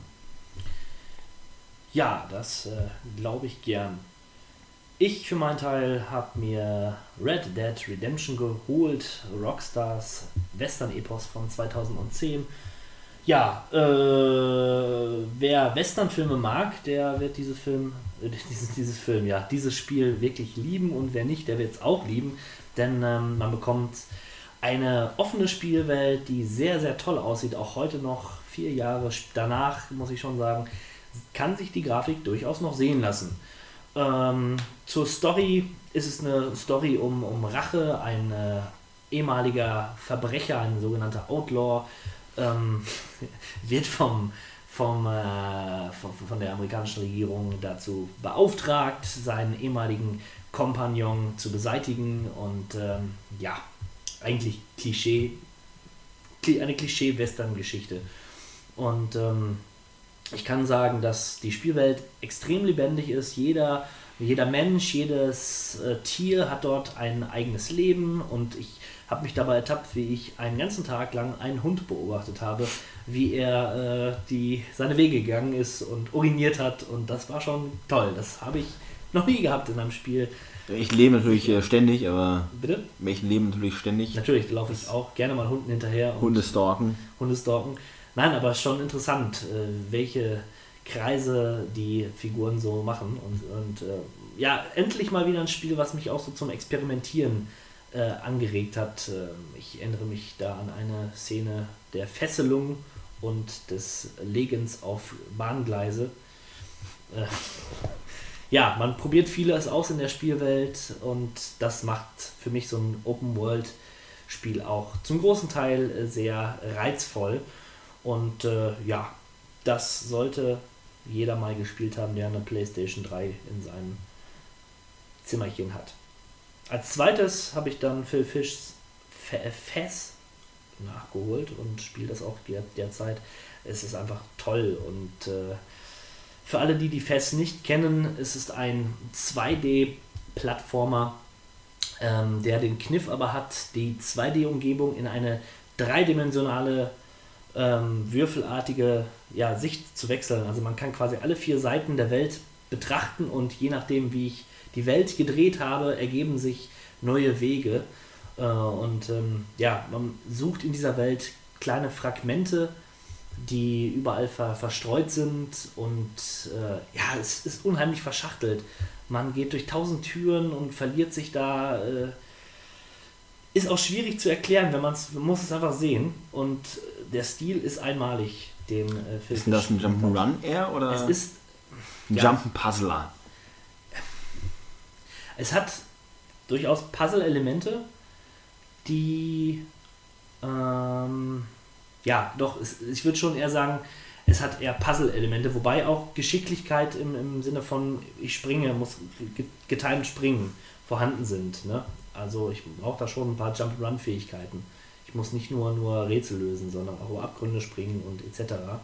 Kann keine Gegner, habe keine Gegner in dem Sinne. Ich kann auch nicht wirklich sterben. Ähm, denn wenn ich sterbe, bin ich direkt wieder auf An Anfangsposition des jeweiligen Raumes. Und äh, ja, ich würde würd schon sagen, selbst Leute, die jetzt sagen, ah, nee, da muss ich so viel denken und muss da irgendwelche komplizierten Puzzle lösen, ist alles halb so wild. Die Interaktion mit der Welt macht unheimlich viel Spaß und äh, das Spiel ist so eine Art Mantra. Man spielt es und ja, verfällt in diesen, diesen, diesen äh, Rhythmus des, des Suchens irgendwie. Also, und es, wie gesagt, es hat tolle Panoramen, schon viele Screenshots geschossen, die ich demnächst auch mal ähm, in eine Bildergalerie verewigen werde. Sehr, sehr schönes Spiel. Und wenn ich mir den Phil Fish dahinter anschaue, ja, irgendwie passt das. Ich weiß nicht, es ist irgendwie traurig und schön. Na, eigentlich ist es eher nur traurig. Ja, ist ja, ja, irgendwie schon. Aber trotzdem schönes Spiel. Gut. An dieser Stelle verabschiede ich einige unserer Hörer, denn ab jetzt wird gespoilert. Spoiler-Alarm in der Spoiler-Zone, einer neuen Rubrik. Und ähm, ich würde sagen, Leute, die The Last of Us noch, noch- nicht gespielt haben, aber noch spielen möchten, schalten jetzt ab. Da sagen wir Tschüss und auf Wiedersehen. Bis zum nächsten Mal. Und alle anderen bleiben noch ein bisschen dran, denn es geht jetzt weiter.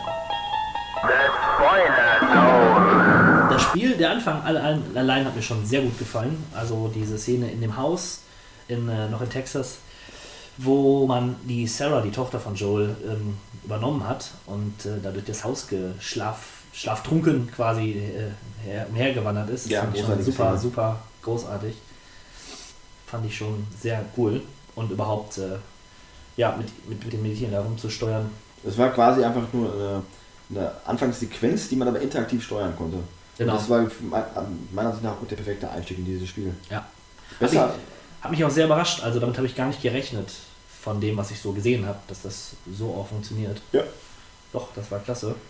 Und äh, ja, dann stirbt sie ja auch schon relativ schnell. das prägt den Charakter von Joel natürlich. Genau, der verschlossen in sich ver verkapselte Joel. Äh, ja, hat mich nicht überrascht, die Szene, weil irgendwie habe ich es erwartet, muss ich sagen. Ja, klar. Das war nicht Ellie. Und äh, Ja. wo sollte denn dieses Mädchen sein, wenn ja, nicht äh, klar. ne, tot? Aber war schon sehr krass in Szene gesetzt auch. Ja. Mm, Die nächste Szene, die, die so von, äh, ja, die, die mich mm, ja, überrascht ist, auch nicht wirklich war, aber den ich schon krass fand, war die Partnerin, ähm, Tess, der Tod der Partnerin, Tess, diese Selbstopferung quasi. Ja. Äh, die beiden waren liiert, habe ich gelesen. Das habe hab ich aber nicht so empfunden. Ich habe eher gedacht, dass auch die Tess so eine Art ähm, Tochterfigur für, für Joel war. Aber dabei Ja. war die relativ, doch schon etwas älter. Ja, das habe ich aber auch gesehen.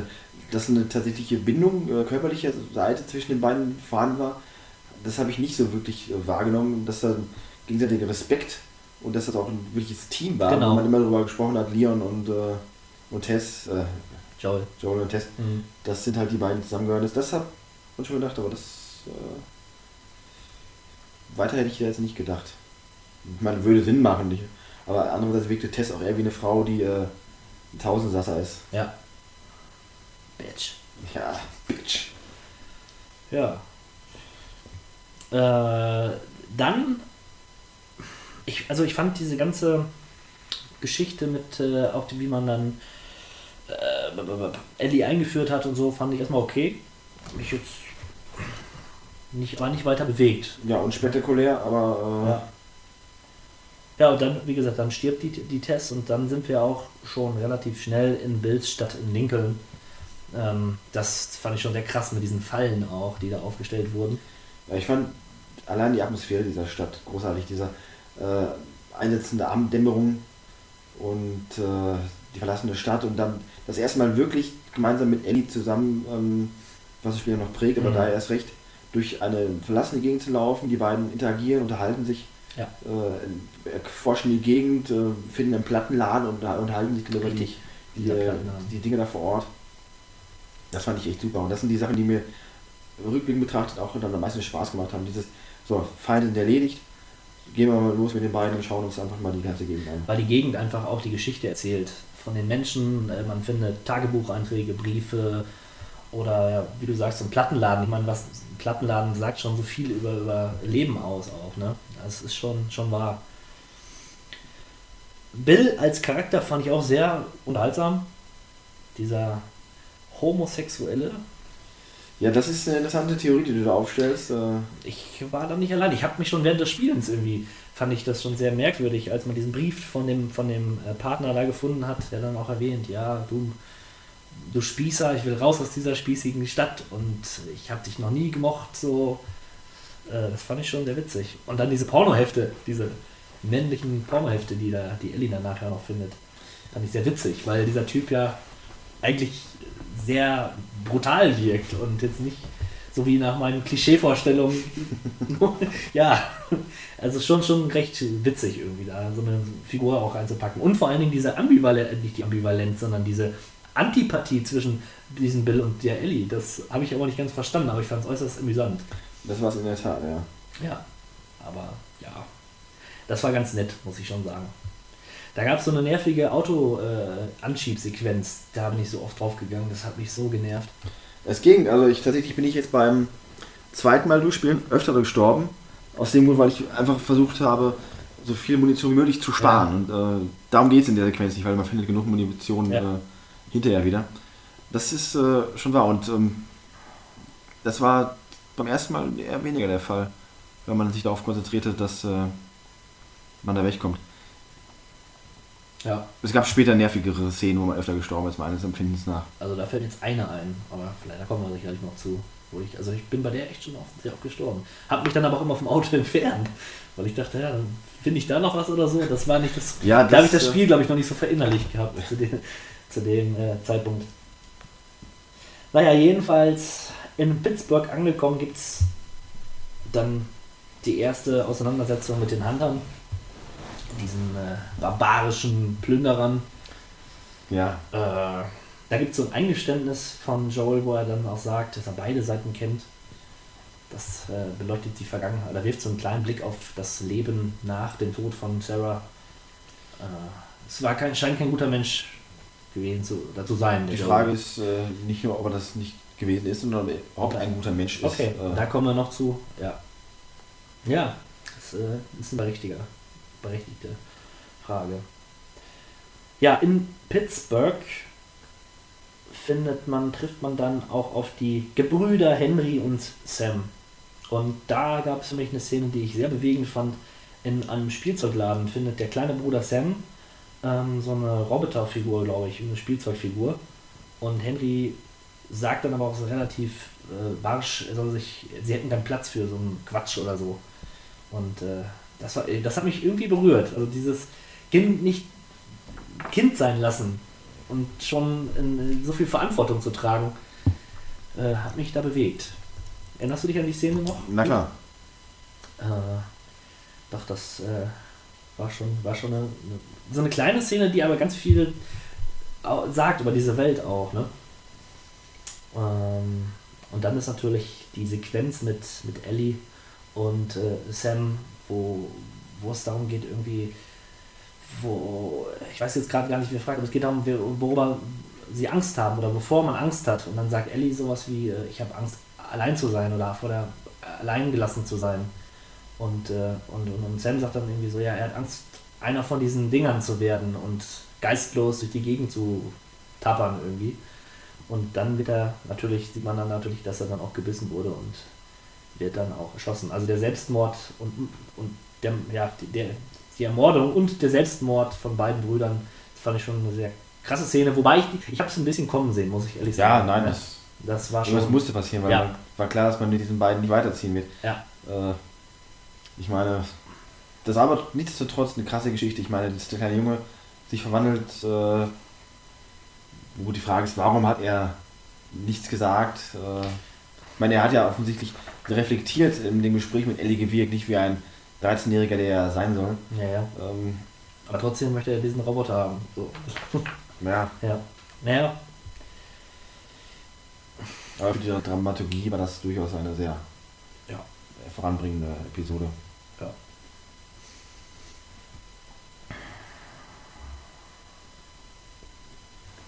Ja. Und dann gibt es halt das Wiedersehen in Jackson Coun- County mit äh, dem Bruder Tommy von äh, Joel.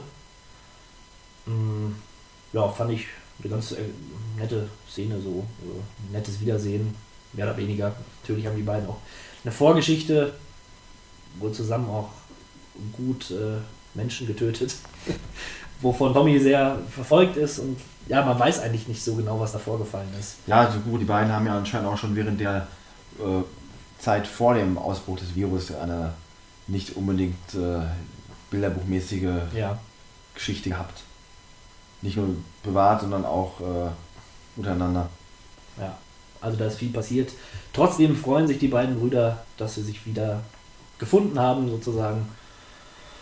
Ähm, aber schon bald wird klar, dass Ellie nicht mehr mit Joel ziehen soll, sondern in Tommys Hände gegeben werden wird, was äh, Ellie nicht besonders freudig empfängt und dann flieht. Und dann gibt es halt diese, äh, diesen erste, äh, diese erste Ausflug mit dem Pferd. Ist es das das erste Mal, dass man auf dem Pferd reitet? Ich weiß es gerade nicht. Äh, ja, Ja, ne? das macht sehr viel Spaß. Super.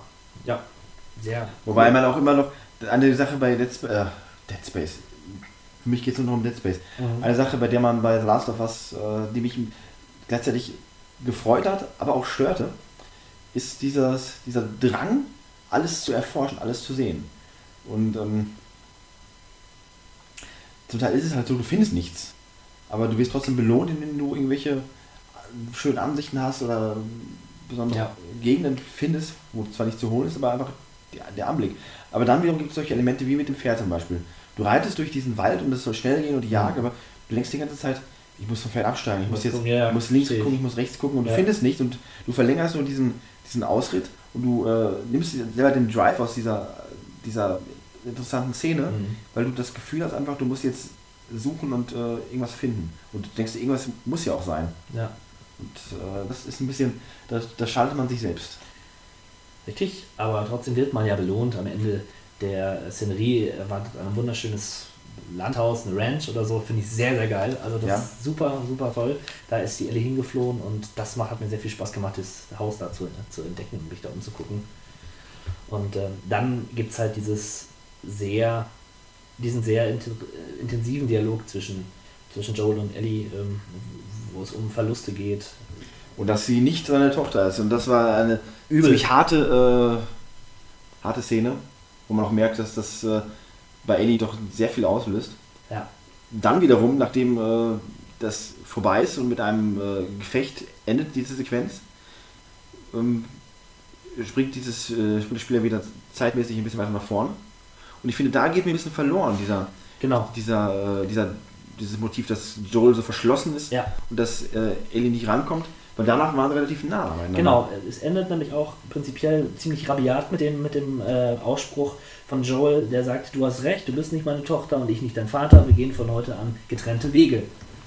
Und äh, das hatte so eine Endgültigkeit, die dann aber nach dieser Szene einfach nicht mehr da war und schon waren sie zusammen. Und Das habe ich auch nicht verstanden. Also diese Nähe, die sich danach entwickelt hatte, war für mich, äh, wie du auch gerade gesagt hast, nicht so Aufgrund dieser Aussage. aufgrund Äh, dieser Aussage nicht so nachvollziehbar.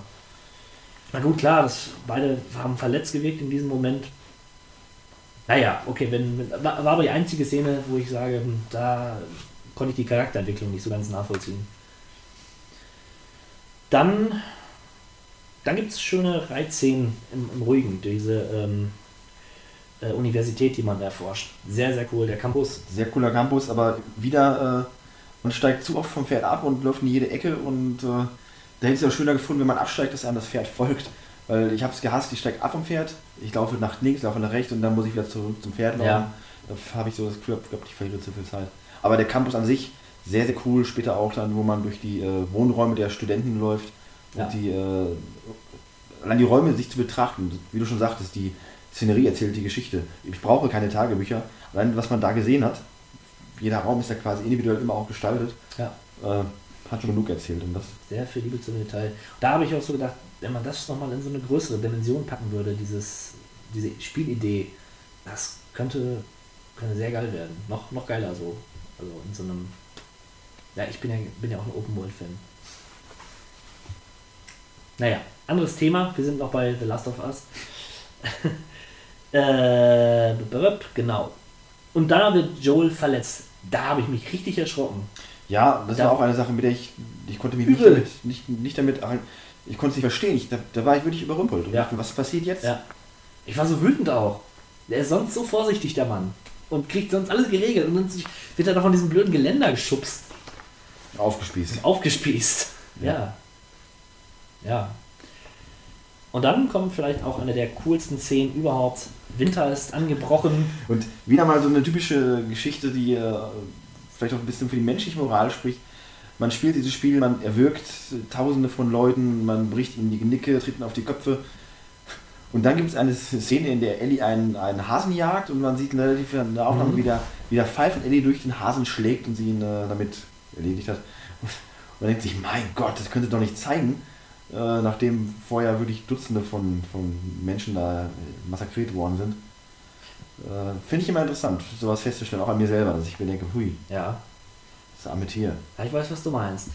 Äh, wobei, um nochmal um das kurz aufzugreifen, die, die Gewalt in The Last of Us ist ja wirklich explizit zu sehen. Und ich fand die, die teilweise unglaublich krass. Also fängt schon da an, wenn man jemanden erwürgt, wie der zappelt und äh, schlägt dann auf die Arme und will sich befreien. Das ist richtig grausam. Und ich habe es auch gar nicht gern gemacht. Nur manchmal, wenn ich Wut hatte auf diese Schweine.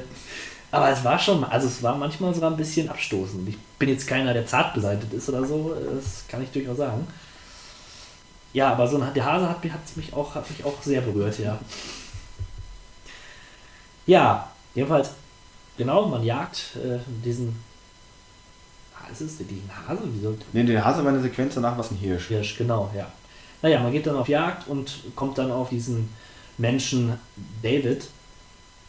Trifft dann auf diesen Menschen David, ähm, von dem ich wirklich, der hat mich wirklich getäuscht. Ich habe echt gedacht, das wäre ein netter Kerl. Ja, mich auch. Ich dachte, hm, okay, interessant. Und Gott sei Dank, so jemanden zu treffen, mal nicht ein Arschloch. Aber umso äh, düsterer und dramatischer fand ich dann in dem Augenblick, an dem er dann erzählt, äh, die Geschichte, dass äh, sie halt ihre Freunde verloren haben, dass die von einem Mann und einem Ja. Mädchen äh, alle umgebracht worden sind. Ja. Und äh, dass halt nichts ohne Grund passiert. Und wie Ellie dann auch recht schnell checkt, also sofort checkt, Ja, alles klar, es geht hier um mich.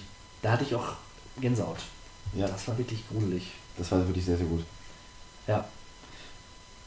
Und dann, äh, ja, diese ganze Gefangenschaft und auch diese Kannibalen-Szene, wo dann Menschen zerhackt werden. Ich, was ich noch anmerken möchte, Ja. ist äh, der Moment, an dem äh, Ellie merkt, dass sie, dass sie verfolgt worden ist Mhm. und mit dem Pferd flüchtet, äh, um sie alle von halt Joel abzulenken und dann später aber dann doch zwangsläufig in die Gefangenschaft gerät Mhm. und man dann als Joel wieder aufwacht und Ellie anfängt zu suchen. Das finde Ja. ich ist so dermaßen großartig inszeniert, man wacht auf, ja, ist schwer verletzt noch, man steuert sich auch nicht normal, sondern die Figur taumelt ein wenig und äh, ist nicht voll mit ihrer Kräfte. Man spürt den Schmerz quasi im eigenen Leib. Und dann spürt aber auch der geneigte Hunter den Schmerz, nämlich als Joel zwei gefangen nimmt und äh, in allerbester 16 aus Manier verhört und am Ende auch beide exekutiert.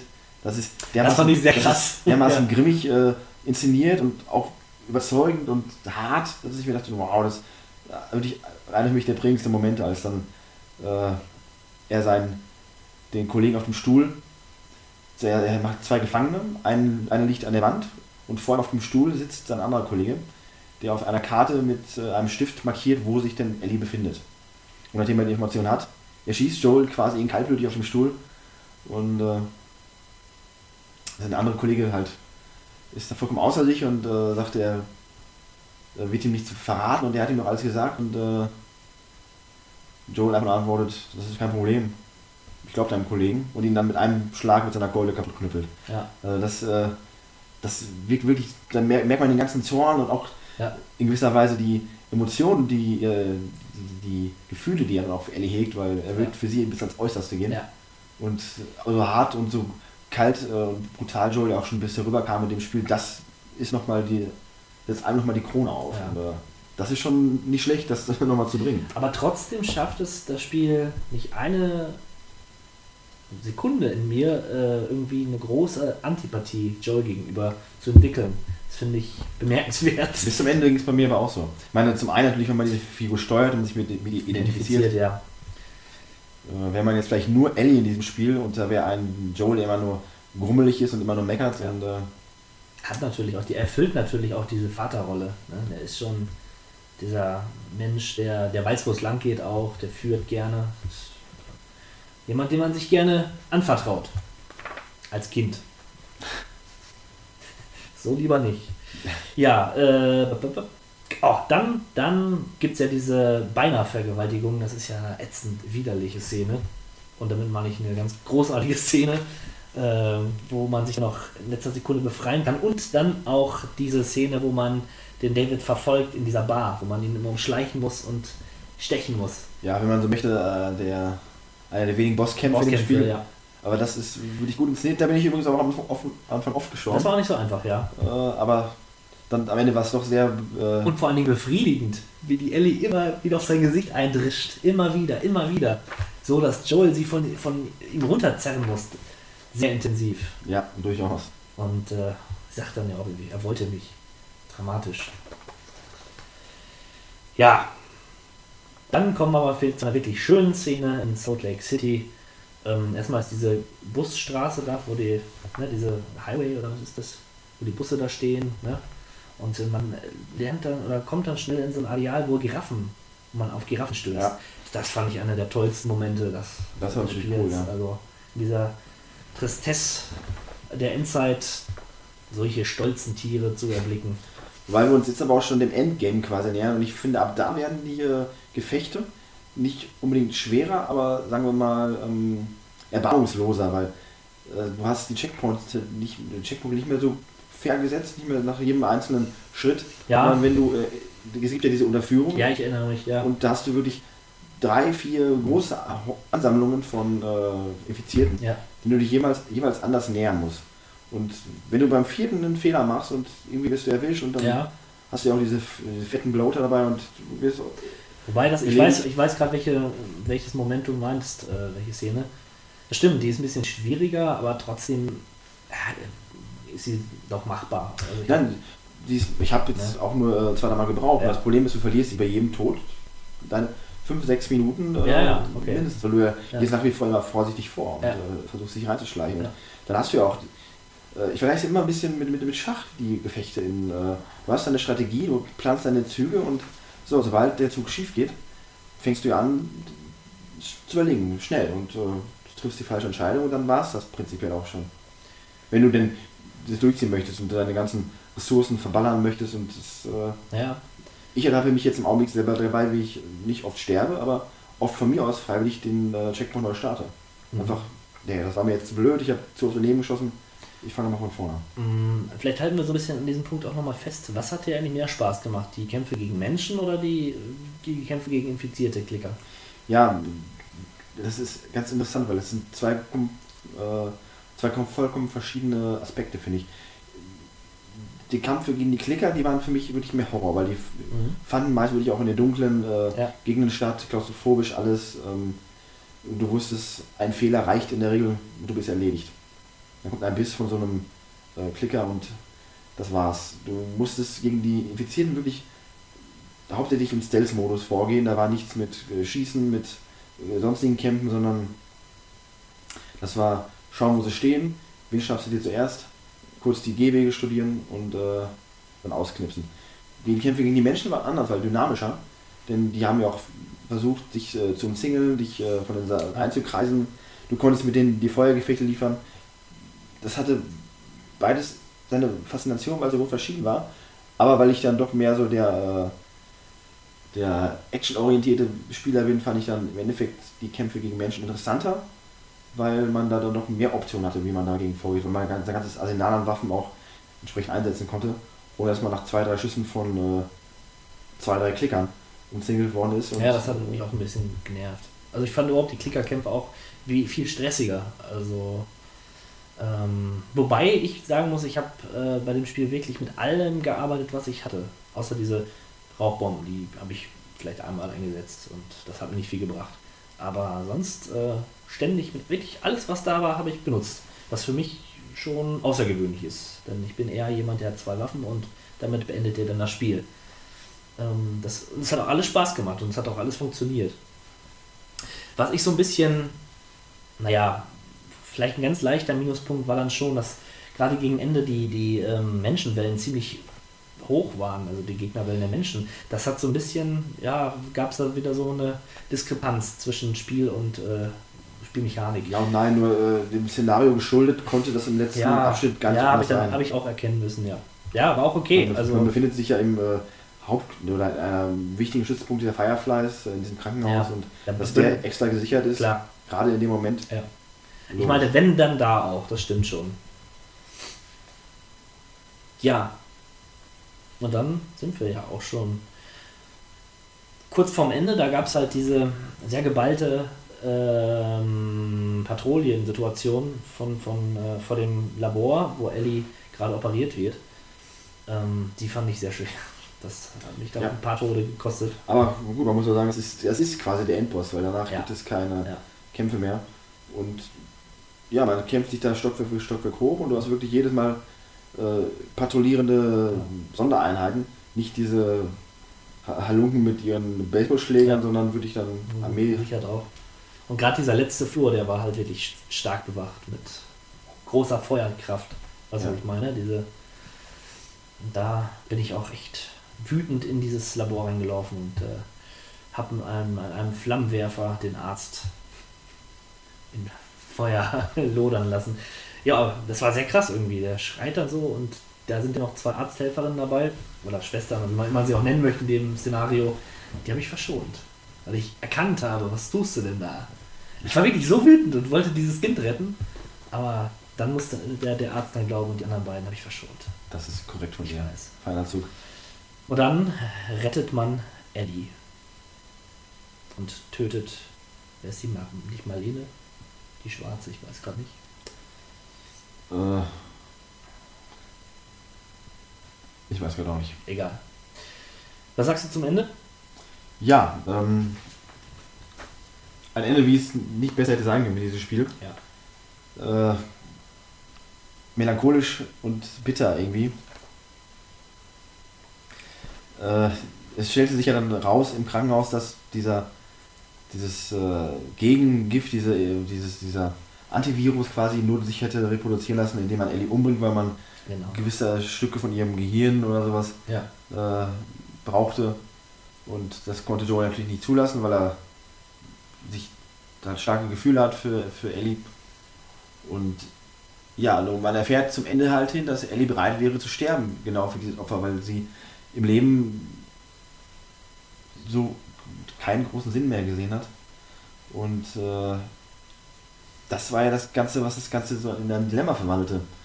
Joel hat äh, Ellie nicht für sie, sie selbst gerettet, sondern für, sich. Für sich, genau. Und äh, die letzte Frage, die Joel da gestellt wird, ob äh, das denn wahr ist, was sie sagt, dass die Fireflies gesagt haben, man kann nichts machen, äh, ob man kann aus Ellie kein Heilmittel extrahieren, äh, ob das wirklich wahr wäre. Und er schwörte darauf, dass es wahr wäre.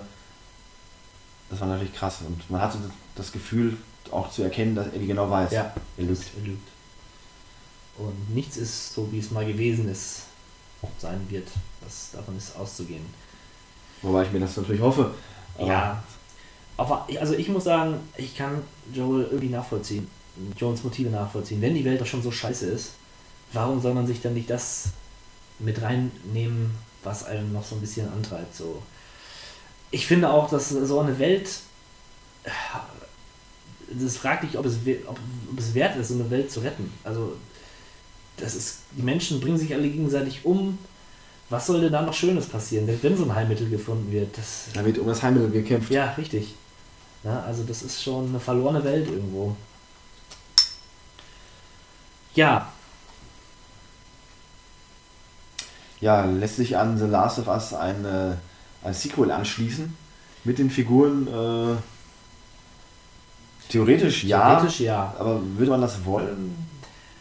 Ich bin, da auch, ich bin auch der Meinung, man muss auch manche Sachen einfach mal äh, mit einem Punkt oder Ausrufezeichen beenden und dann ist gut. So, dann, man kann auch mal Dinge stehen lassen. Es muss nicht immer weitergehen. Denn ich, äh, hoff, ich hoffe auch wirklich, dass The Last of Us keine direkte Fortsetzung erfahren wird. Das brauche ich nicht. Also es wird sicherlich ein neues Spiel geben im The Last of Us Universum. Ja. Aber die Frage ist, wie es weitergeht. Ja. Ähm, eine Geschichte nochmal, was will, wie will man die Geschichte von Joe und Ellie noch erzählen? Äh, jetzt mögen sie sich dann vielleicht nicht mehr, weil sie sich nicht vertrauen, okay. Äh, Ich meine, diese Gesch Art der Geschichten äh, ist ja nicht neu. Es gibt ganz, ganz viele Filme, viele Spiele auch. Ich nenne da zum Beispiel I'm Alive, die eine ähnliche Prämisse hat. Mann und Kind oder noch prominenter vielleicht äh, die The Walking Dead Spiele. Ne? Das, Ja. Diese Konstellation ist ja jetzt mittlerweile sehr bekannt und sicherlich lassen sich viele Geschichten erzählen, ähnlichen Schlages.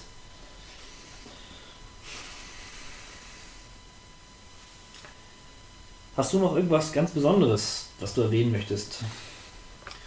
zu The Last of Us. Nein, ich denke, wir sind die äh, entscheidenden Momente relativ durchgegangen. Ähm, wie gesagt, das äh, Interessante ist, dass mit wirklich grausamen äh, Figuren in diesem Spiel dann doch der Mensch war. Äh, ob es jetzt die Leute in der Stadt waren, ob es die Armee war, ob es die Fireflies waren, ob es die Plünderer waren. Selbst so Freunde wie, der, wie, die, wie dieser Bill. Ähm, aber auch äh, Szenen, die man mit den beiden Brüdern hatte, die klar machten, dass in dieser Welt noch jeder für sich selbst ist. Ja. Als äh, es auf der auf den Bus darum ging, Joel hochzuziehen, die Leiter abbrach und äh, die gemerkt haben, so, wir können Joel nicht hochziehen, um unser Leben selbst in Gefahr zu bringen, sind die beiden ja geflüchtet. Ellie ging dann zurück und hat Joel geholfen. Ja. Aber das versinnbildlicht ja auch, worum es in dieser Welt geht. Ja. Jeder ist sich selbst der Nächste. Survival of the Fittest, das ist diese Sache, über die die äh, zuerst noch gespottet haben, dass die Plünderer so denken. Aber im Endeffekt äh, denkt in dieser Welt wirklich jeder so. Ja. Und das ist so ein durchaus realistisches Szenario auch, wenn man von so einer, wenn man davon ausgeht, dass äh, infizierte Wesen rumlaufen. Nein, aber es ist ja nun mal so. So würde der Mensch vielleicht auch reagieren in ähnlichen Situationen. Immer wieder spannend zu sehen, finde ich. Ja, in der Tat. Ja. Ja, als kleine Anmerkung fand ich dieses Comic-Suchen sehr schön. Dieses, das hatte so, so, eine, ähm, so eine Geste der Zuneigung. In jeder Ecke lagen ja diese Comics rum, die man dann für Ellie gesammelt hat. Theoretisch lagen sie zumindest rum, ja. Wieso theoretisch? Hast du alle gefunden? Nein. Nein, nicht alle. Ich auch nicht. Schade eigentlich. Ja. Und was ich im Vorgespräch schon erwähnt habe, ist der sparsame, aber sehr akzentuierte Einsatz von Musikstücken. Denn das Spiel ähm, hat manchmal wirklich überhaupt keine Musik gehabt, was aber das Ganze ähm, noch mehr Atmosphäre verliehen hat. Und dann schrillten mal wieder, wie du sagtest, E-Gitarren auf, Ja, nicht E-Gitarren, aber die Akustikgitarre wurde geschrubbt. Geschrubbt, genau. Ja. Gut. Damit wären wir durch. Ihr, die ja noch durchgehalten habt, seid hoffentlich, habt hoffentlich das eine oder andere wiedergefunden äh, von, von in unseren Wahrnehmungen äh, gesehen und konntet euch damit so ein bisschen identifizieren. Ansonsten würde ich sagen, haut rein. Wir hören uns wieder, wenn es heißt, Kawabanga Podcast Time. oh yeah. The end is in the beginning, and yet you go on. The initiation of a new Aeon. Hail to the king, baby. What is this?